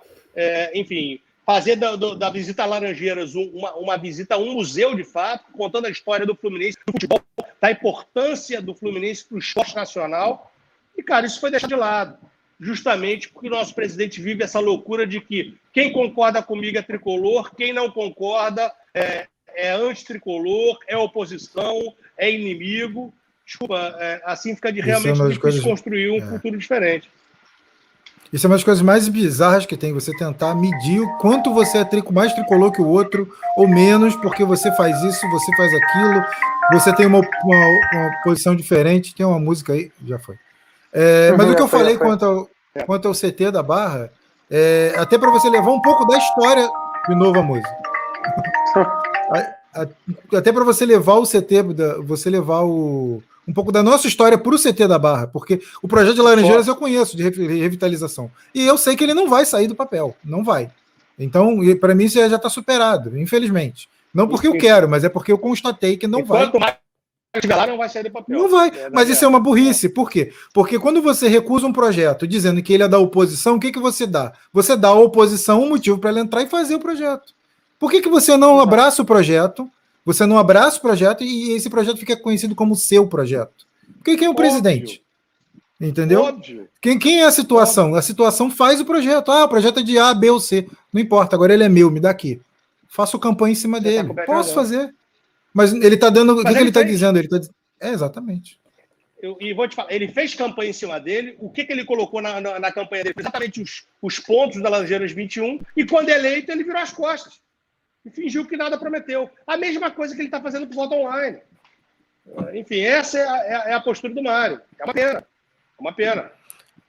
Deixa eu botar aqui na, na tela alguns comentários. É, vou falar que o Flu fez. Flu foi com o Edmundo Coelho e deu moda, moda cara, moda madeira, chupetas e muitas camisas oficiais, sem fazer um trabalho de cooptação. Ele está falando das escolinhas, né?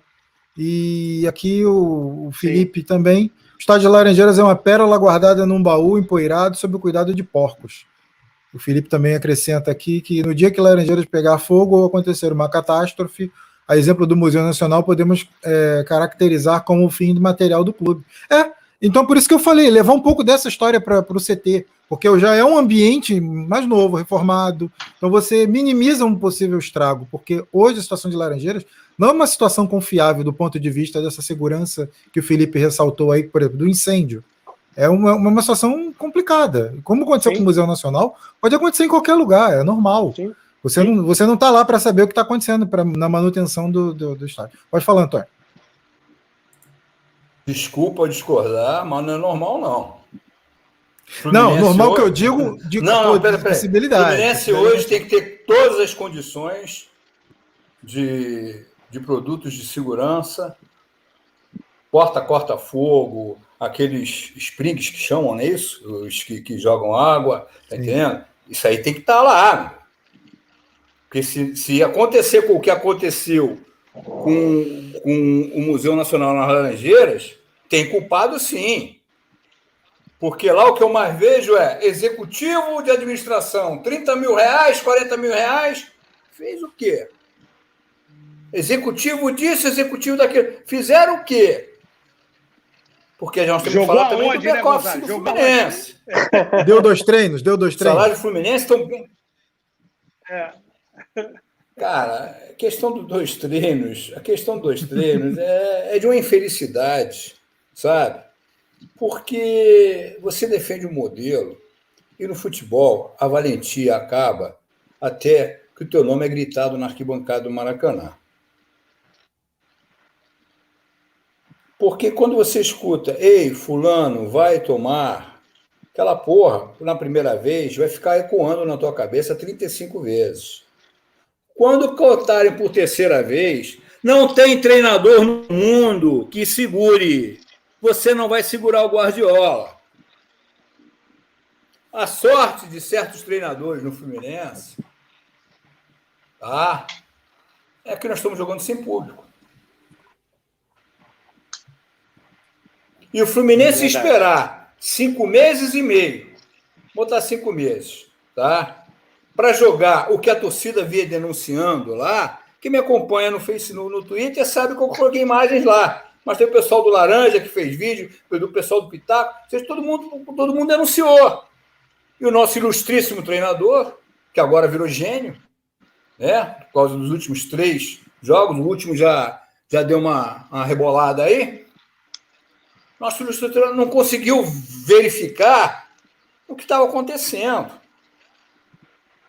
E aí eu tenho que me, eu tenho que ler que a geração do um gol sofrido não vai me bater agora tem como santo o gol cagado. Se não dói para essas pessoas, dói para mim, cara. Se não dói, porra, imagina o Francisco Horta hoje indo até Lisboa, quero falar com o dono do Banco Espírito Santo. Por não, senhor. Cristiano Ronaldo é, não está satisfeito lá no Juventus, mas ele no, no Brasil ainda joga há dois anos e tal. O que é que vocês querem? Vai pegar, porra! Nós somos o Fluminense, cacete. Tá? E quanto a ter o museu no CT, só vai ter um problema. Vai ser um museu para jogador, porque não vai ter visitação que a entrada no CT é proibida.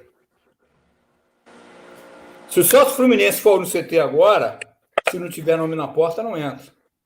A não ser que eles façam promoção, como foi feita na época do Peter, de colocar um ônibus. O cara estava em obras ainda, entendeu? Para ir lá no CT.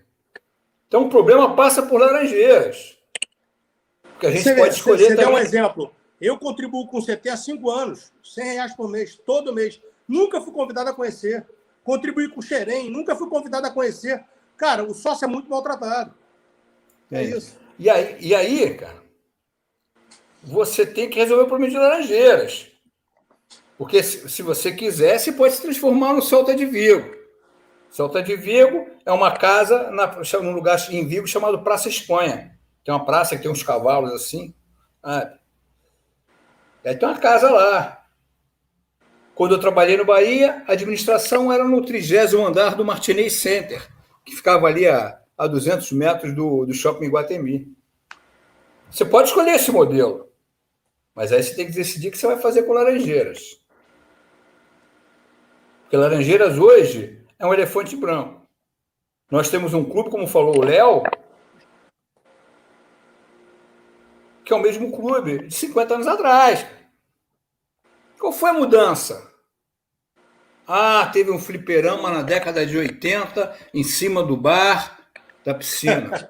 eu lembro. Eu lembro. Ah, teve uma mesa de sinuca no início dos anos 80, onde hoje é a sala do jurídico. Ah, ah, foi boutique era debaixo das arquibancadas da piscina, depois veio para cá. Aí depois foi sacaneada pela gestão Peter.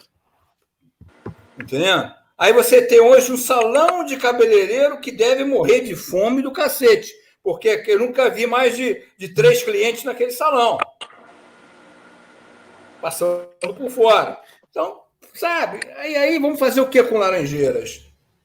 Ah, vamos, ah não, quero, não quero usar o estádio? Ah, não quer usar, não quer, mas não quer trabalhar o estádio? Pois trabalha, trabalha salão nobre, meu amigo. Até Dignifica porque, o teu salão nobre. Na verdade, quais são nossos ativos? Dá condições de você transformar. Os nossos ativos, cara, é, é time, né? Os jogadores, a nossa marca, né? E, cara, e o nosso imobilizado, a nossa torcida, são os ativos. A gente tem que trabalhar, trabalhar é. nossos ativos. E a parte imobilizada tá caindo aos pedaços, cara. A verdade é essa. Deixa eu só fazer uma errada das tinha... coisas que eu falei. Deixa eu só corrigir aqui. Primeiro, eu falei que é, é normal que eu disse do, do, do, coisas desse tipo, né? É, de incêndio e tal. É normal que eu digo que, que pode acontecer, não deve acontecer, porque deve uhum. ter um controle. É, fui infeliz na hora que disse relaxa, que pode acontecer. Nada. Tricolor nunca é infeliz. É. Relaxa. Outra coisa também que eu, o Léo aqui, o Léo Bag do Papo de Flu, tá participando aqui, valeu, Léo. É, se migrar a história das Laranjeiras para o CT, aí que acabam com o estádio mesmo. Não, não estou falando para migrar, também não falei para migrar. Eu falei assim, eu, quanto ao que o Antônio falou, que alguns troféus estão encaixotados por falta de espaço. Entendeu? Não foi isso que você falou? Não, não são alguns, 95%. Ah, então. Pega alguns, alguns, não, não leva alguns, tudo, não, entendeu? Não, não, você pega alguns e leva lá para o CT, faz um espaço bacana lá no CT e você mescla o novo com o velho. Foi só uma ideia. Não... Gente, quem sou eu? Sim, é entendeu? É Mas assim, eu, não é para acabar com a história de Laranjeiras, não. Pelo contrário, não tem, não tem nada mais belo do que Laranjeiras. Não tem. Eu não conheço. Tanto, não, tanto do ponto de vista arquitetônico quanto histórico. Para mim, não há. Então, era só essas, essas, essas correções mesmo. É, aqui o Hélio também participando, dizendo que Laranjeiras urge. E o Fluminense passa é, pela volta dos jogos oficiais das Laranjeiras, duas estações de metrô ao lado, super viável. Verdade. Concordo. Concordo também. Só para vocês terem é... uma ideia. Pode falar. Na década de 70, 80 e 90, e até na década, de 2000, o Salão do Nobre do Fluminense tinha atividades todo sábado e, todo, e toda sexta e todo sábado. Tá? Isso hoje sendo alugado daria, vamos colocar por baixo, 20 mil reais por semana, 80 mil reais por mês, 960 mil reais por ano. Você com isso você tem a tua manutenção paga, você tem o teu ar condicionado sabe? O salão nobre do Fluminense não é alugado há praticamente cinco anos. Por quê? Porque deve faltar uma série de coisas.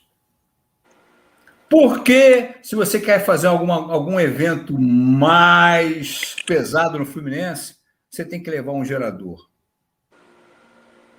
Estou falando de 2021, cara.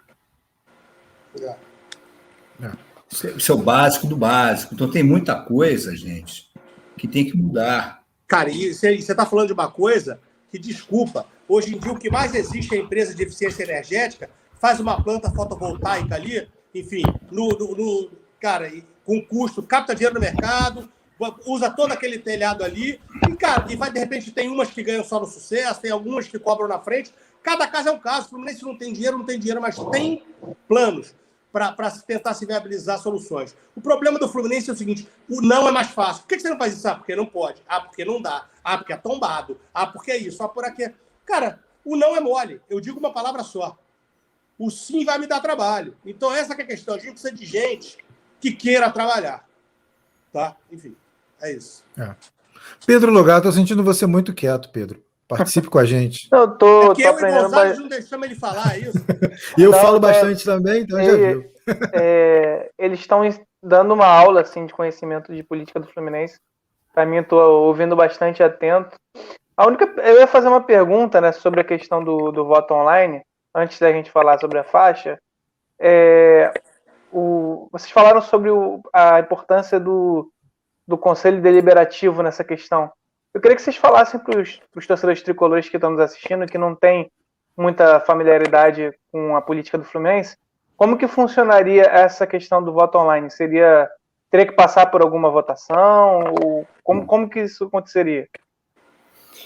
O artigo 164 ele é claro, tá? Ele te dá a opção da ferramenta informática. E, e é mecanismo da eleição. Você, a questão é a seguinte: estatutariamente, a eleição do Fluminense, você tem até o dia 15 de novembro do ano da eleição, no caso, até dia 15 de novembro de 2022, você, tem, você pode apresentar a chapa. Tá? Na segunda quinzena, é que você tem a eleição. Ou seja, a eleição, teoricamente, por quê? Porque você tem que dar uma semana para que as pessoas possam trabalhar cadastro, essas coisas assim. Quando você inscreve a chapa, no 15 dia de, novembro, você recebe um pendrive hoje, para você começar a trabalhar mala direta, essas porra toda. Tá? E... e a eleição, por exemplo, ela pode ser tranquilamente entre o dia 22 e o dia 30. Então, o voto online vai ser apenas como o cara. Pô, eles, eles, eles, quando colocaram urnas eletrônicas no Fluminense, eles fizeram algum tipo de votação no Conselho Deliberativo? Quando eles tiraram a votação do ginásio passaram para o Salão Nobre, fizeram alguma, alguma consulta ao Conselho Deliberativo? É uma coisa o voto online, não tem que consultar nada. Não tem que consultar nada. Tem sim, é que ter sócio exigente, que participe da vida do clube e cobre do seu presidente, Braz Mazulo, meu amigo, vai. Porque se não cumprir, o presidente do, do, do, do, Conselho Liberativo do Fluminense é mais culpado que o presidente do clube. O senhor Braz Mazuro ele tem que cumprir. Ele tem que colocar o voto online. E vou além. O Real Madrid, desde a década de 80, tem voto por correio. Ô, ô Gonzalez, eu voto em todas as eleições da Itália e moro no Rio de Janeiro recebo na minha casa a cédula, enfim, é, cédula da, da Casa Como da Moeda, é. assino, mando pelo correio com, com, com, o selo pago pelo, pelo, pelo governo italiano e está votado. Claro. Simples assim. Então, porra, é, a questão do voto online não passa por nada pela mão do Conselho Deliberativo, que deixou muito tempo de ser deliberativo para ser conselho de aceitação. Exatamente. Porque não sabe dizer não. Eu desafio aos eleitos e aos suplentes, como desafio ao presidente do Conselho Deliberativo Fluminense que venha debater o estatuto comigo. Desafio. Ah, o Léo Bagno colocou de novo aí: o artigo 164 exige que haja regulamentação pelo Conselho Deliberativo para que haja voto online. Confesso que eu não sei se há tal regulamentação no regimento interno. Não, ele está. É, isso, é, isso é uma leitura que não do Léo, tá? mas que estão querendo. É, é, enfiar querendo goela abaixo. Enfiar a goela abaixo. Não é, não é isso, não. Deixa eu... Léo, vai falando aí que eu vou procurar aqui, por favor. Tá. tá? tá fala, Léo. Vamos falar sobre o que. Estamos falando sobre, sobre a necessidade, né? Cara, desculpa, é, mais uma vez, eu voto nas eleições da Itália toda vez que elas existem, recebo na minha casa uma cédula. Não estou nem falando de voto online, estou falando aí de voto à distância. Recebo uma cédula, tá certo? coloco lá meu voto, fecho, o, o, o selo é pago, entrego no correio e está tá resolvido. Enfim, se eles alegam. Agora, cara, a gente teve um, um, um print essa semana que, que, viralizou aí nos grupos do Fluminense, do Beto Salles, meu amigo, é, e ele falando exatamente: a gente vive num mundo onde eu transfiro dinheiro pelo celular, é, enfim, entrego IR pelo celular, é, enfim, eu, eu arrumo, se for o caso, paquera no celular, mas eu não posso votar pelo celular. Enfim, é, é, é, é, o que eu estou dizendo. Eu não sei, veja bem, não conheço o Estatuto do Fluminense como o Antônio conhece, enfim, como o doutor Milton Mandelblag conhece, Nardo, pessoas, meus amigos que conhecem o Estatuto aí de trás para frente, feito para trás. Eu realmente não conheço. É, até porque eu tenho déficit de atenção, cara. É o último livro que eu, que eu li, eu demorei 12 anos para terminar. Então, enfim, qualquer, qualquer leitura para mim é sempre uma coisa complicada. É, mas uma coisa eu te falo, cara, volta ao assunto é o seguinte: o não, para quem não quer fazer, é sempre a melhor saída. O não. E veja bem, o Mário entrou, a eleição foi em junho de 19. Dois anos já se passaram. Num conselho deliberativo, tudo bem que o conselho entrou, entrou depois, mas foi em janeiro, eu acho, né? É, mas que seja, de qualquer maneira, também você tem um ano e meio. Por que não mudou? Por que não fez? Agora que a campanha pelo voto online se inflamou, ganhou notoriedade. Agora, o que está se procurando? Motivos para dizer não. Em vez de procurar motivos que corroborem com o meu sim, porque é isso que uma gestão para frente, uma gestão futurista, uma gestão de crescimento, de expansão, uma gestão expansionista teria que focar. Não. Ele, ele, ele vai atrás do não. Como é que eu corroboro o meu não? Desculpa, isso é um retrocesso. Isso é um retrocesso. O Internacional, que tem 140 mil sócios torcedores, tem voto online já desde as últimas três eleições. É, a gente tem que mirar, é, enfim, em casos de sucesso. A gente está falando de um clube, é, enfim, tudo bem, teve aquele time, aquele time lá 7-5, 7-6, depois, cara, né, que, que ganhou tudo, é, dois brasileiros, e, e, depois ficou anos sem representatividade nenhuma no cenário nacional.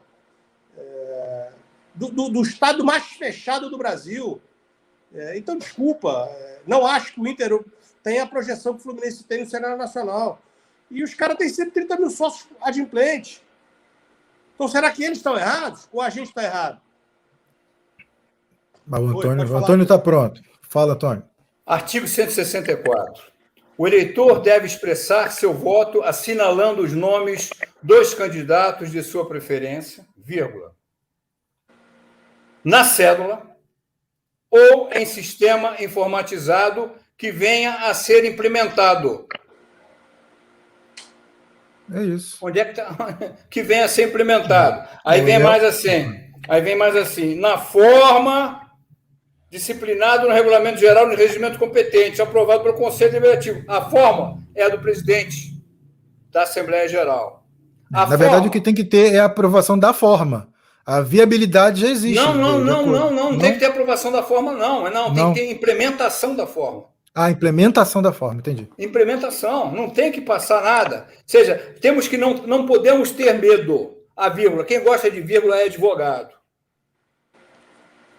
Quem gosta de vírgula é advogado. Quem gosta de ter terceiras, quartas, quintas, sextas interpretações, divagações, sabe? Esse momento, a gente tem que ser enxuto. Enxuto. Porque senão, se não tiver voto online na próxima eleição, nós podemos dizer que a atual gestão fez uma campanha mentirosa e despreparada.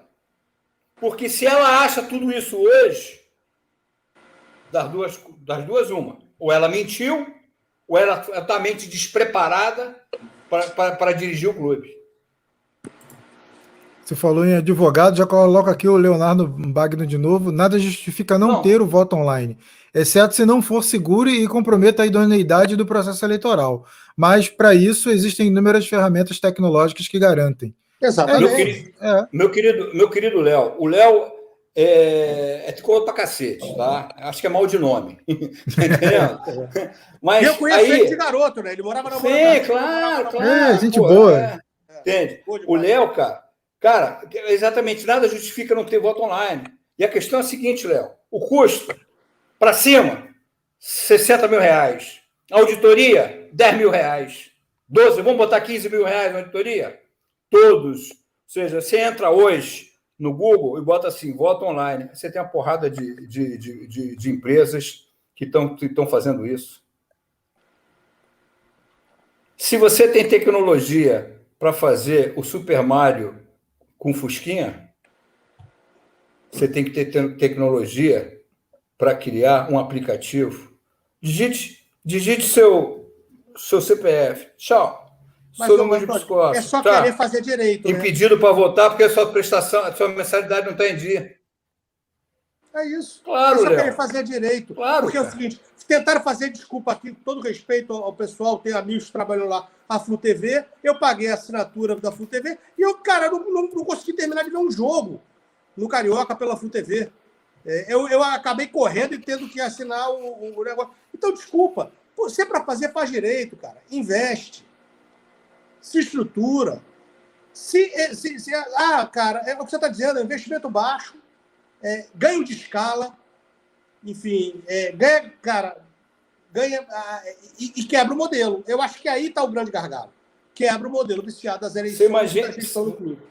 Você imagina a pessoa no Acre, no Pará, ou lá no extremo do Rio Grande do Sul, sabe? O prazer dela é a cidadania tricolor, gente. É o cara Antônio, poder uma, exercer uma a cidadania.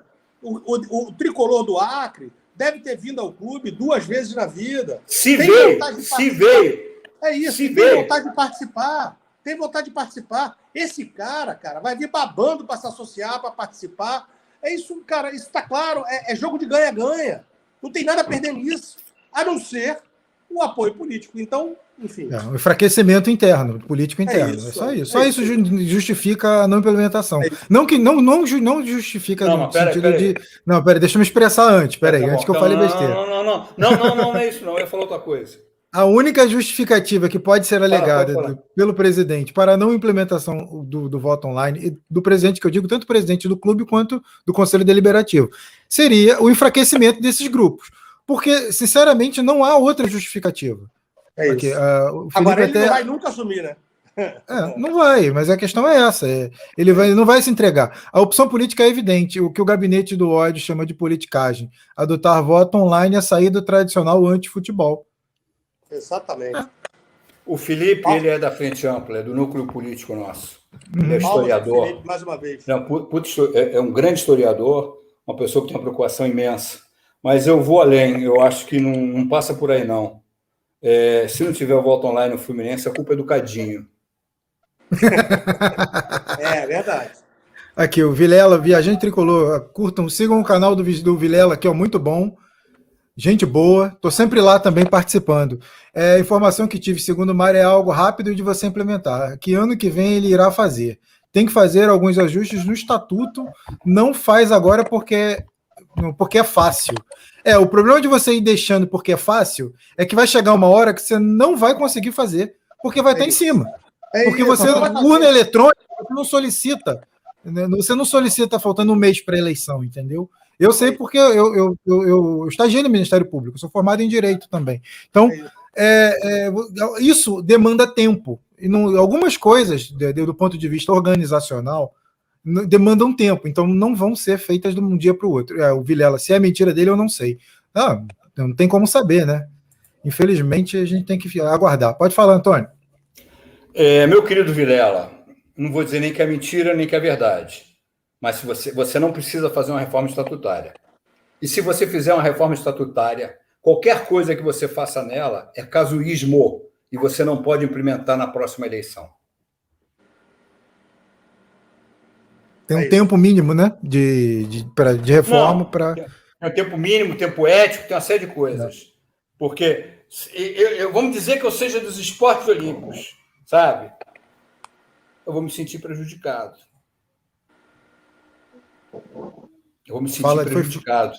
Foi, o Vilela acrescenta, não, fala, foi, foi, uma fala dele é uma pessoa de confiança. Vilela, a mim não Vilela, falou nada. Não, a gente Vilela, sabe, a gente entendeu. Vilela, eu, eu te amo, meu camarada, sabe? Mas é, não dá para a gente transformar isso em melodrama, sabe? Isso não é, não é Cruella de Vil, sabe? Isso a gente é, nem chapeuzinho vermelho, gente. Isso aí é, sabe? É, é, é futebol de criança. Isso aí tem que já tem que estar tá resolvido, tá? É, só esperamos que a gente não tenha que transformar isso numa comoção, numa comoção popular. E isso pode se transformar numa comoção popular. Porque as pessoas não estão gostando. As pessoas. É só pegar o Twitter. O Twitter hoje está dividido. Existe maioria, dividido até é, de uma forma. A maioria das pessoas hoje do Twitter são críticas à gestão. Estão felizes pra caramba com o futebol, mas são críticas à gestão. Então, a leitura, a leitura perfeito que o, que o Anderson, que o Mineiro está falando, com certeza você moderniza o clube, o investidor vai olhar para você, claro, pô. Não, o investidor, o patrocinador e tudo. Sabe que aí vai estar um clube moralizado. Sim. Sabe que ali tem começo, meio e fim. Quem vai botar dinheiro é. num buraco negro? Ninguém, né? É exatamente. Sabe? Um buraco negro é. e com fama de mal pagador que não cumpre compromisso. É. Ninguém vai botar dinheiro. O, então, pô. O Bill Braz Mazulo será responsável por isso. Ih, então azedou. então azedou. Não, eu confio, apesar do meu discurso ácido, tá? Eu confio na inteligência e confio na, é, é, é, na praticidade que o presidente do Conselho Deliberativo vai escolher. Imagina você terminar uma eleição dizendo assim, Pim! em 30 segundos está eleito Leonardo Expa, presidente do Fluminense. Ué, sabe? É... Tá fácil. Vamos falar da faixa? Vamos falar, vamos falar. Senão a gente vai ficar aqui até meia-noite, né? Por mim eu não, ficaria, não, posso, não tem problema. Não, então eu convido vocês para uma próxima. Falar, vamos... Só lembrando que eu estou convidado, viu, cara? é, é verdade. É verdade. Uma é verdade. pessoa com Covid participando da live. Pô, mas tá bom. Eu sou tricolor, eu não desisto nunca. A Cláudia participando Bem, também, sou um exemplo disso. Vou a Laranjeiras raramente, mas vivo, respiro Fluminense e quero votar online. É isso. É isso. É isso. O Vilela, o Vilela também é. Estamos cobrando isso de perto, amigos. É exatamente. Todos aqui, todos aqui estamos cobrando e, e conversando para tentar entender o que, que, quais são as barreiras e empecilhos utilizados para não implementação do voto online, porque desde, desde o começo dessa live a gente já, já deixou claro que não tem nenhuma, nenhum empecilho, efetivamente, garanto, a não ser falta de vontade. Eu garanto a vocês que se a gente colocar na cabeça que vai a pé para o Rio Grande do Sul, no mínimo a gente chega ao Paraná. Deixa eu te falar. E, e outra coisa, Antônio, o, o, o Mário é advogado. Você, se, se, eu pegar uma questão e pedir um parecer de uma, de uma banca grande, dizendo que pode fazer imediatamente voto online, eu vou conseguir. Se eu pegar um, um, o mesmo estatuto, a mesma coisa, a mesma história, o mesmo Fluminense, entregar para outra banca de advogados e falar assim: eu quero um parecer dizendo que não dá para fazer eu vou conseguir um parecer. Porque assim são os advogados. Então é o seguinte: existe habilidade para se fazer? Sim. Resta saber se o Mário quer fazer. Simples assim. É isso. Pedro Logato. Concordo com o que o Anderson está falando. É isso. A estratégia dele é empurrar para outra eleição, dizer que entregou sim, só que não teve tempo hábil e se elege nesse modelo. Concordo 100%, Mineiro. É, a gente falou sobre isso agora. Eu também falei que ele, ele, o fato de você protelar essa decisão, você vai, vai atrapalhar a realização. É não tem é tempo hábil para isso. É isso aí. É, fala, Pedro. É, eu vou, vamos entrar na, nessa questão da, da faixa. Queria que vocês falassem é, como que isso aconteceu, né? A faixa, para quem não sabe, né, a faixa é a favor do voto online é, localizada no Maracanã, né? É, é no Maracanã mesmo, né? Não foi São Januário, não, foi Maracanã mesmo. Maracanã. É, acabou sendo retirada, né? E eu queria que vocês falassem como foi esse, esse acontecimento. Bem, a gente decidiu em, em abril começar a trabalhar a questão do voto online, enquanto frente ampla, enquanto grupo de tricolores e trabalhar de uma forma, digamos assim, totalmente light, light no sentido de elegante, low profile, né? A pessoa gravava um vídeo, ó, oh, sou a favor do voto online por causa disso, disso, disso, disso, disso. A gente tem, teve, teve vídeo do Rio Grande do Sul, de Santa Catarina, do Paraná, de, ou seja, finalizando praticamente de todos os estados da União. E chegou um momento que falou que a gente decidiu, enquanto grupo, no grupo grande, você tem um grupo político e tem um grupo grande. Um grupo grande, a gente decidiu fazer uma faixa. Primeiro, porque a faixa é, ela se identifica com a gente para o momento que a gente voltar a frequentar o clube, para o momento que a gente tiver atividade no Maracanã, para uma série de coisas.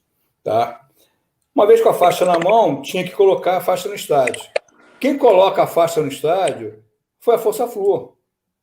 A faixa foi colocada na terça-feira, na véspera do jogo com o Bragantino. Tiramos a foto, para nossa surpresa, a faixa estava lá no jogo de quarta-feira. Ótimo. Na quinta ou na sexta-feira, quando o pessoal da Força Flu foi retirar o material, porque aquelas bandeiras não dormem lá, ainda mais que o estádio é dividido com o Flamengo, né? Então o Flamengo também tem direito a usufruir das arquibancadas para decorar e tudo. Uma pessoa de nome Cadinho, tá? Que trabalha no marketing, aí eu já não sei se ele é chefe de sessão, se ele é estagiário, se é office boy, o que é que ele é, tá entendendo? Ele chegou para as pessoas da Força Flu tá, e disse o seguinte: a partir de hoje essa faixa não entra mais. A Força Flu me comunicou isso na própria sexta-feira à noite. E a gente, como tinha jogo no, no, no sábado, sabendo que se a gente denunciasse isso ia virar uma comoção, a gente também sabe medir os tempos. Ninguém quis colocar esse negócio no sábado, nem no domingo, porque vamos medir os tempos. Imagina a gente virar sábado, com um jogo domingo de manhã, porra, todo mundo discutindo o voto online, quando a gente está pensando energia positiva para a gente ganhar do Cuiabá. Tá? E aí ontem a gente colocou isso. Tá? E da forma que a gente viu. A partir do momento que você não deixa uma faixa entrar no Maracanã, tá? E, e não é uma faixa política, é uma faixa apolítica. Ela não diz que o dirigente é feio, ela não fala, não diz que o dirigente é bonito, ela não diz fora Angione, ela não diz nada, ela só coloca assim, online, voto online. Ou seja, é a mesma coisa que queremos master. Ou seja, você não está ofendendo ninguém. Você não está fazendo política, nem politicagem. Mas a partir do momento que a faixa é proibida de entrar, ah, aí, meu amigo, tem censura. Aí tem dono de arquibancada. E aí a gente gritou. Só que a gente gritou e, graças a Deus, nós temos mecanismos de visibilidade. Nós temos nosso, nosso, nosso, nosso Facebook, nós temos nosso Instagram, sabe? Não trabalhamos com o Twitter, mas eu, particularmente, outras pessoas da frente ampla, como Felipe Duque, a gente trabalha com o Twitter, sabe? E a gente tem outras pessoas que não são da Frente Ampla que, ajudam, que estão ajudando no mesmo nível, sabe? A questão do voto online. Tem muita gente trabalhando no voto online. O voto online não é, não é propriedade da Frente Ampla. O voto online é da torcida do Fluminense. O vídeo que a Nordeste Flu fez, fantástico. Sabe? Então é a torcida. Do... Aí, quando a gente tirou, imediatamente Tipo, duas horas depois, ligaram para a Força Flu. É a pessoa ligou para a Força Flu. Não, o rapaz se enganou. Espera aí, meus amigos. Vamos imaginar o caminhão da Coca-Cola na porta, na porta de um supermercado. Zona Sul. O mercado mais caro aqui do bairro, tá? Vamos no Zona Sul. Aí chega. Saúde. Aí chega o. O cara que carrega as caixas. Ué, cadê a Coca-Cola Zero? Não, a gente decidiu que não vai mais vender Coca-Cola Zero para o supermercado Zona Sul. Porra, o Zona Sul, chia, tá faltando Coca-Cola Zero. Não, a culpa. Não, desculpa aí que o rapaz entendeu mal. Então a culpa passa a ser o rapaz que carrega as caixas de Coca-Cola. Que empresa do mundo um empregado vai tomar uma decisão dessa? Bem, o clube recuou, apesar que não vai admitir que recuou. O clube cria sua narrativa, como criou lá com a Live Sorte, que o carro forte virou, que o carro forte virou um carro com escolta fortemente armada e por aí vai. Então, a gente não está aqui a fim de discutir narrativa, não, ainda mais que são previsíveis. A gente sabia, a gente sabia que a faixa ia ser censurada. Só que a gente calculou mal. A gente pensava que a faixa fosse ser censurada no primeiro jogo. Mas como ela ficou na parte de cima do Maracanã, certamente eles não viram. Entende? Então, tipo da coisa mesquinha, sabe? O que o Fluminense deveria censurar é a presença de dirigente em vestiário. O que o Fluminense deveria censurar, sabe, é brincadeirinhas é, acima da liturgia do cargo. O que o Fluminense deveria censurar é não ficar escrotizando a nossa torcida como estão fazendo. Vocês querem master? Querem master? Porra é essa? O presidente do clube é passageiro. A história do Fluminense ensina. A gente fala tanto em taça olímpica, tanto em taça olímpica, a taça olímpica é de 49. E em 55, 56, o Antônio Leite fechou o clube e foi na casa do Arnaldo Guilherme devolver, entregar as chaves, dizendo assim: estou largando a presidência. Ou seja, o modelo de organização de 1949 deixou de existir em pouquíssimo tempo. Por quê? O Fluminense sempre foi um clube de pessoas organizadas. A partir do momento que essas pessoas deixaram de existir, o Fluminense deixou de ser um clube organizado. Chegar hoje para esses caras que estão lá na gestão, quem é Zé de Almeida? Fale de Zé de Almeida. Pra... Eu vou perguntar a todos os do Conselho de Diretores do Fluminense. O que é que eles sabem quem foi Zé de Almeida? Zé de Almeida era tão fera, tão fera, tão fera, tão fera, que a CBF foi ele que fez a CBS, a CBF, a CBF não, CBD começar a funcionar, e o São Paulo, o São Paulo, tá, no final dos anos 60, esteve com ele perguntando como é que devia ser o funcionamento do São Paulo. Esses eram os homens tá, que dirigiam o Fluminense. Tá? Então, tem mais nada além disso. Beleza. O clube é. ontem, ao, ao, recuar, o clube disse: está liberado para colocar a faixa. E a é gente é vai continuar colocando a faixa. Apesar de que, só um minutinho, apesar de que, tá?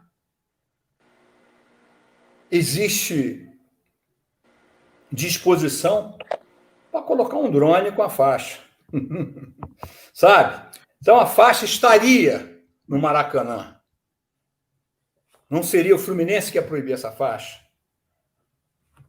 Porque eu sou de um tempo que clube é clube e torcida é torcida. A torcida não vai dirigir o clube, nem o clube vai dirigir a torcida.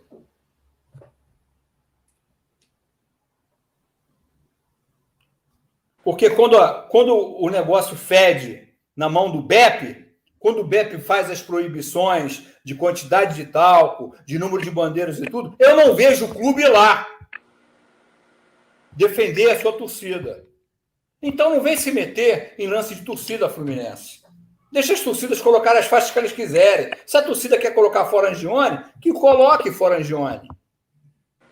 Da mesma forma que, que existem torcidas organizadas hoje que enxugam gelo para a gestão, pô. Até um deles veio me chamar de mentiroso ontem, a liderança de um deles. Você está mentindo. Eu falei, moleque, pô, sabe? Vou colocar para falar com o Balu. Porque ele vai chamar a diretoria da Força Flu de mentirosa. Claro, pô. Se o cara diz que eu estou mentindo, então eu tenho que chegar para a Força Flu e dizer, vocês mentiram para mim? É óbvio que não mentiram. Balu é sujeito homem, Gabriel é sujeito homem, Fábio é sujeito homem, Regis é sujeito homem, Bruno sujeito homem. Então ninguém não tem mentira da Força Flu aí, não. Tanto é que soltaram uma nota, né? Explicando o que aconteceu. Uma nota oficial. E, e foi elegante. Sim. A Força Flu foi elegante pra caramba. Com o clube, principalmente. Foi muito elegante. Com o clube e com o rapaz. Sim, sim, sim. E com o rapaz. Porque sim. ela podia ter acabado com a carreira do rapaz no Fluminense. Verdade. Você está entendendo? Então, cara, o que existe é agradecimento ao Fluminense. O Cadinho, ele impulsionou a campanha. Nós estamos muito é. gratos ao Cadinho. Não, e como, como a mente de, de, algum, de algumas pessoas ainda funciona no século passado, né? Porque é, muita gente nem tinha notado essa faixa, muita gente não tinha percebido esse engajamento. E agora eles jogaram querosene na fogueira. Você tem noção Exato. de que, que, que não tinha necessidade de fazer isso? Eles acabaram fazendo um bem para a campanha do voto online, porque até então era uma, era uma coisa que atingia um grupo pequeno e tomou uma proporção gigantesca. E, Rafael, o que é mais interessante é o seguinte é, até então, estava é, claro para mim que era velada a oposição da gestão ao voto online. Era velada, era uma coisa que eles não queriam, mas não assumiam. Depois que o Cadinho é, grita que o rei está nu, e eles são obrigados a voltar atrás e dizer que não, não tem nada contra, o funcionário se enganou, desculpa. Agora não tem mais como. Eles vão ter que mudar a desculpa. Né? É. É, sobre essa história, o Antônio falou muito bem, falou tudo, é, não, não tem mais muita coisa para explicar. É, na realidade, a, a, nota da Força Flu é, prova que tudo isso efetivamente aconteceu. É, enfim, Balu, que é presidente atual da Força Flu, cara, está fazendo um excelente trabalho, um excelente trabalho. Porra, cara, botou a Força Flu lá em cima de novo. enfim, meu amigo. e na verdade, cara, a postura da Força Pública, como disse muito bem o Antônio, foi muito elegante, principalmente com o Fluminense. Foi muito elegante. Para mim, fica claro. É, primeiro, eu vou te falar que é, eu também concordo com a leitura do Antônio, ficou muito positivo, porque antes eles não queriam, mas nunca assumiram que não queriam. Quando ele solta o, a faixa está proibida, né, através do cadinho, e ele é obrigado a voltar atrás, é, enfim, ficou aquela história. É contra ou não é contra? Agora assume. Né? É, ele se posiciona. É, se posiciona, mas não se é. posicionou. Porque ele viu que essa campanha ganhou notoriedade. E, e, corroborando com o que o Antônio falou, essa campanha não é da, da, da Frente Ampla. Essa é uma campanha da torcida do Fluminense. A Frente Ampla só foi o motor. Gosta da ideia, gosta da bandeira e, cara, botou gás nisso aí.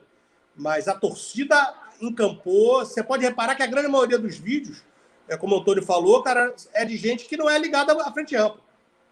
São tricolores do Brasil inteiro, do mundo inteiro. É... E aí, enfim, a gente é, fala, é, aí fala, ah, não, o Fluminense não, não, não é contra. Será que não? Não existe censura. Será que não? Foi a primeira vez? A faixa de protesto fora da IA da Força Flu é, botaram uma ambulância na frente. Eu lembro disso. É, enfim, as mídias que são pró-gestão têm acesso tá a informações sem... que às vezes as outras mídias não tá têm. Oi, eu tô sem áudio, não? Não, o Antônio. Não. O Antônio falou alguma coisa, mas ele tá sem Não, áudio. foi fora Angione, fora Angione. Não fora foi fora daí, não, foi fora Angione. Fora Angione, perfeito. Então, enfim, é, tá claro que, que, que esse, essa, essa coisa que o Mário tem de quem é contra mim é meu inimigo, é, não é tricolor, aquela coisa toda, é, ele está fazendo com que ele se complique. No momento que era para ser altamente positivo. Ele tinha que aproveitar essa onda do futebol e tentar, e tentar, e tentar, é, enfim, ser, um, ser, ser, menos arrogante, menos egoísta e ouvir, enfim, os torcedores, que no final das contas são os verdadeiros consumidores né, do, do Fluminense. Enfim. É, eu costumo dizer que toda gestão tem seus prós e contras. Ninguém tem, ninguém é de todo ruim e também ninguém é 100% excelente, né? As pessoas vão errar. A, a, a gestão tem acertos e tem erros. Sim. E eu acho que e, e, esses erros são pequenos e que são facilmente solucionáveis, mas ainda, mas o que incomoda é do, do, é, do eu como jornalista do ponto de vista da, da, da, da democracia, da comunicação é isso. É, é, é para que você vai proibir uma faixa? Não tem necessidade, entendeu? É, mas você Porque... sabe o que é? Eu, eu até acho, enfim, é, sabe, isso está claro para mim. Você tem o presidente que não, essa campanha é da oposição. Aí a torcida do Fluminense abraça. E aí esse discurso cai por terra. Só que, cara, não dá para esquecer que essa, essa arrogância, essa coisa fechada de que só ouço quem concorda comigo, faz com que o, o gestor se cerque de pessoas sem opinião, sem personalidade. E aí essas pessoas sem personalidade, onde, assim como o uísque no Fluminense gera benemerância, é, puxação de saco gera cargo bem remunerado. Então você pega um puxa-saco que cerca o presidente e aí se sente empoderado. O que, que é? É um puxa-saco que nunca foi nada na vida e de repente vira diretor com salário alto, é, vira e mexe, tem que ir ali cuidar dos filhos do presidente no parquinho, mas enfim, isso faz parte do negócio. É, e aí, o, o, o, idiota empoderado vê a faixa, isso não entra mais aqui, vai lá avisar. Talvez até o presidente, na hora, não soubesse dessa ordem. E aí o Cadinho vai lá avisar. E o negócio toma uma proporção porque a torcida abraçou a ideia. Aí o Cadinho toma a primeira porrada, o idiota funcional toma a segunda porrada. Quando chega no presidente, de novo ele diz: Ih, não, não era para proibir. Volta para o idiota, que volta para o Cadinho. Então virou telefone sem fio. É, mas isso é culpa do modelo adotado. modelo de gestão. É, de gestão, presidente lá dentro, sentado todo poderoso e fazendo a cerimônia do beijamão. A gente viu isso, Dom João VI fazia isso. Enfim, está se repetindo. É o rei todo poderoso. Então está claro que isso foi é óbvio que fizeram cercear e depois voltaram atrás porque bateram de frente com uma campanha que a torcida tinha encampado. Enfim, é, eu, quero, eu fiquei preocupado. Será que o Cadinho conseguiu dormir na, na noite posterior ao problema? Eu é. acho que não. Fala, Antônio. Fala. Não, o que eu quero dizer é o seguinte: nós levamos uma hora e 54 minutos de live, tá? Nós vou, vamos terminar, vamos terminar para liberar calma, o Léo. Não estou senão... reclamando, não. Estou dizendo o seguinte: nós, nós poderíamos estar aqui a uma hora e 54 minutos propondo coisas ao Fluminense. Discutir o voto online é muito pouco. Isso é, isso é. Fulano, me pega cinco orçamentos aí de aplicativos e ponto. Tá? Tem jogador da base que já está com um contrato desses de cinco anos, que está ganhando mais do que vai custar por mês do que custa implementar o voto online. Então, a gente que gostaria, eu gosto de falar do Fluminense, agora eu queria estar tá dizendo, discutindo aqui, quais são as qualidades que tem que ter um presidente do Fluminense. Eu gostaria de estar tá discutindo aqui, tipo, que, qual vai ser o plano diretor, que é que onde é que a gente quer estar em 2020 daqui a cinco anos? Onde é que a gente quer estar daqui a 10 anos? Onde é que a gente quer estar daqui a 15 anos? Ó, a torcida vai ser parceira, mas tem que ganhar título. A torcida vai ser parceira, mas tem que ganhar Libertadores. A torcida vai ser parceira, mas tem que ser campeão do mundo. E tem que fazer gestão, tem que fazer dinheiro. A gente só vai competir com o Flamengo, não vai sendo pegando as xepas do mercado. O Fluminense pegou a xepa do mercado. Tá? Deu certo, tá dando certo, beleza.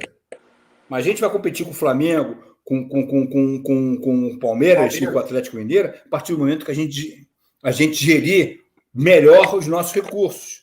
Porque também é um engano pensar que é pouco dinheiro. Não. O problema do Fluminense hoje é gerir recurso.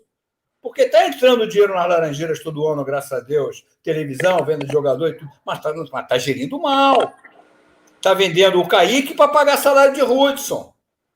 Para pagar salário de Leco, é Leco, não, como é Leco? Não, Luca. É, Luca. Luca. Luca. para vocês sentirem o apreço que eu tenho. Olha, o Wellington, o Wellington, o Wellington parecia a ressurreição do, do, do, do Ayrton Canelada. Tá redondinho, pô. Tá redondinho. Cara. Excelente comparação.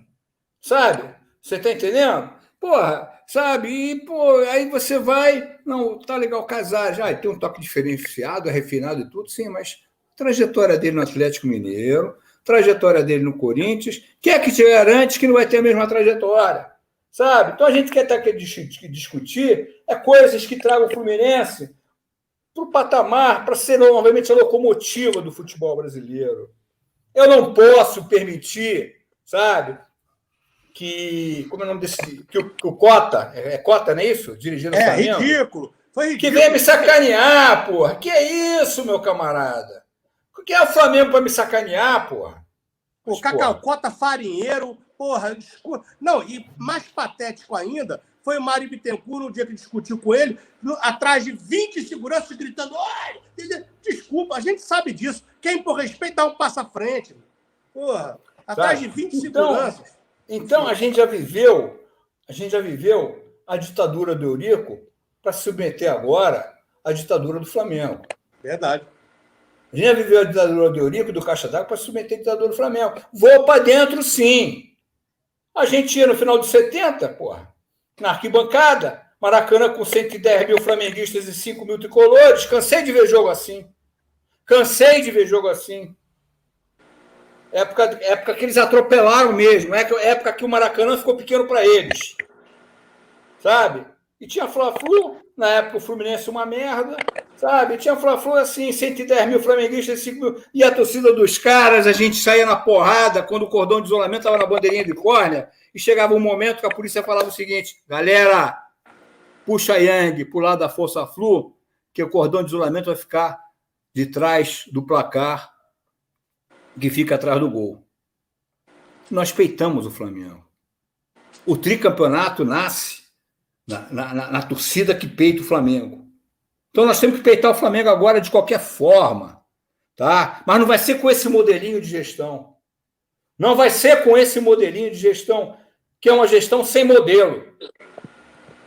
O Newton, o Newton de Souza, que era o cara que ia fazer revolução na governança, saiu e saiu dizendo: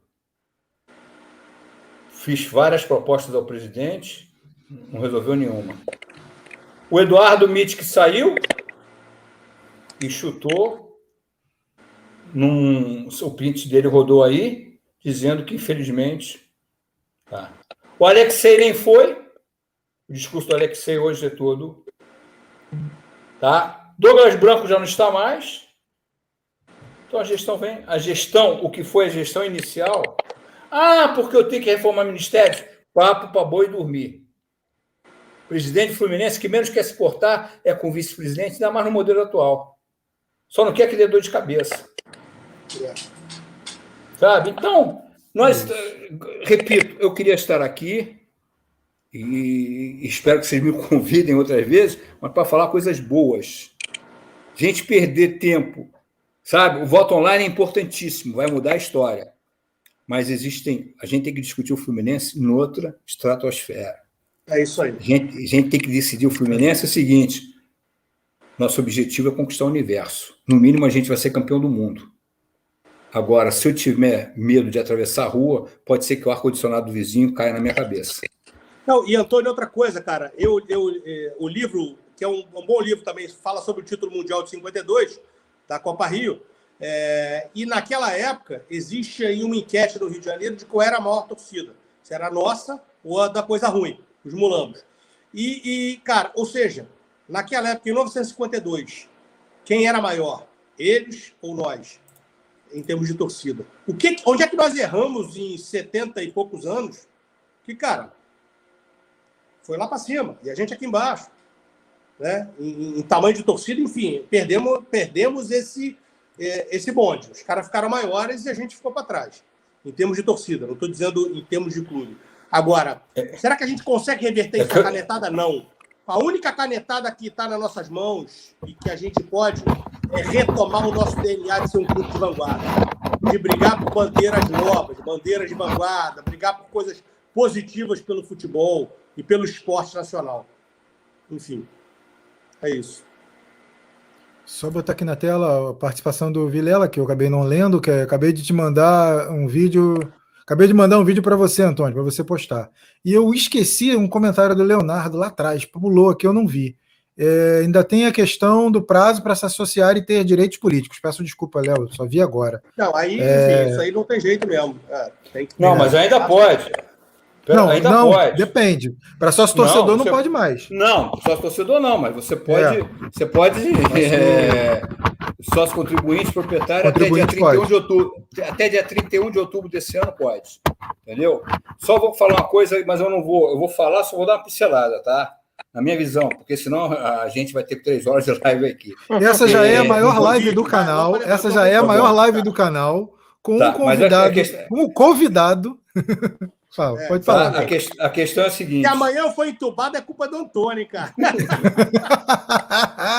Vocês já estão convidados para uma próxima live, porque o papo aqui fluiu. A, que... a, a questão é a seguinte: o Fluminense começa a perder força quando o governo vai para Brasília, quando o Palácio das Laranjeiras ali do Estado perdeu força, quando o Palácio do Catete perdeu força. Tá? Você ainda aguentou 10, 12, 15 anos, porque existia toda uma adaptação, uma mudança, tudo. É só ver as pessoas que frequentavam o Fluminense. O Fluminense era frequentado por ministros, o Fluminense era é, frequentado por é, gente do, do High Society, mas em todas as esferas, sabe? E aquilo foi baixando, baixando, baixando, baixando. Só que o Fluminense não conseguiu se encontrar como ser um clube popular. Sabe? A gente não entendeu qual era a fórmula. Então, e tem outra discussão, que é essa sim completar agora há 40 e poucos anos, que é a da eleição de 2000 e, perdão, de 1978, a do Vasconcelos, onde ali os caras saíram tão putos com o Horta, tão putos com o Horta, que quando o Horta perde a eleição, do, o Vilela perde a eleição para o Vasconcelos, a frase que a gente escutou no clube foi a seguinte: futebol não é mais a, não é, não é a coisa mais importante do clube. Então, quando o futebol ganha o nível do cloro da piscina, então a gente leva 50 anos quase, tá? 45 anos discutindo a nossa nosso DNA, Léo.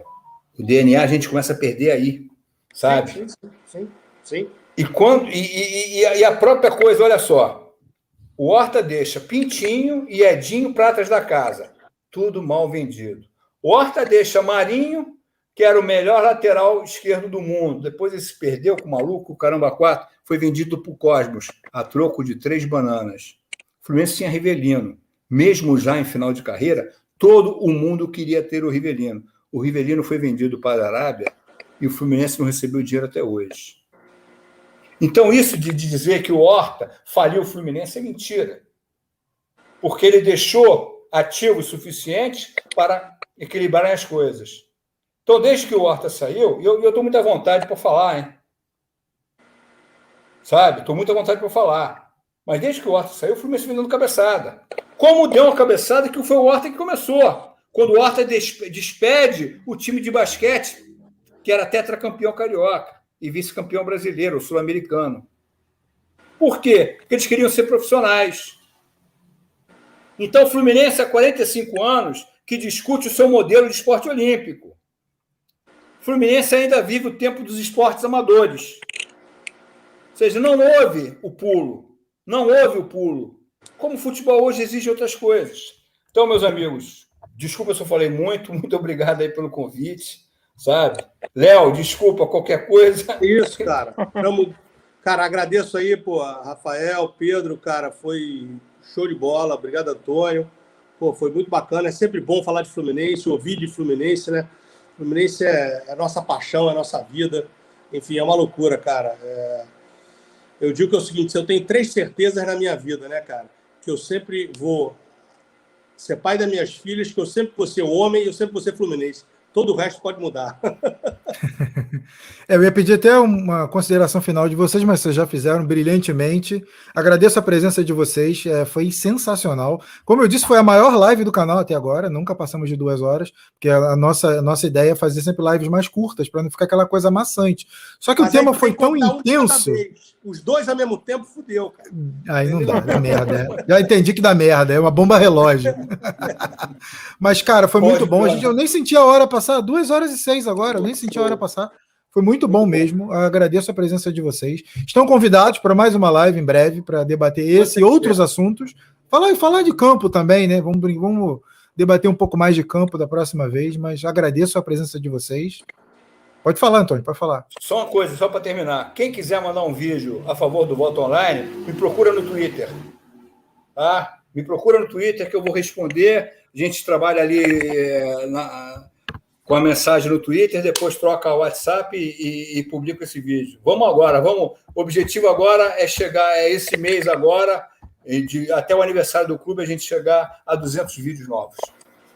É isso aí. Hashtag. Vota Online no Flu, Vota Online já. Beleza, muito obrigado. Pedro Logato, suas considerações? Quero agradecer ao Léo, ao Antônio, né, pela, pela participação. É, como eu falei, é um tema que a gente não está acostumado aqui no canal, é a primeira vez que a gente fala né, sobre política do Fluminense. É um tema que a torcida do Fluminense é muito ligada, assim, né, gosta muito do assunto. E foi muito legal, muito. É, a gente aprendeu muito aqui. Eu, eu, pelo menos, aprendi bastante com vocês. É, acredito que o Rafael também e a grande maioria do, dos nossos é, espectadores. Muito obrigado, pessoal. Um abraço a todos vocês que acompanharam. Abraço a todos da mesa. Beleza. Inscreva-se no canal, deixe seu like, ajude o canal a crescer. Tricolor ajuda a Tricolor. Um grande abraço a todos. Saudações tricolores. Tchau, tchau. Valeu, galera. Obrigado. Valeu. Gente. Obrigado. Boa noite.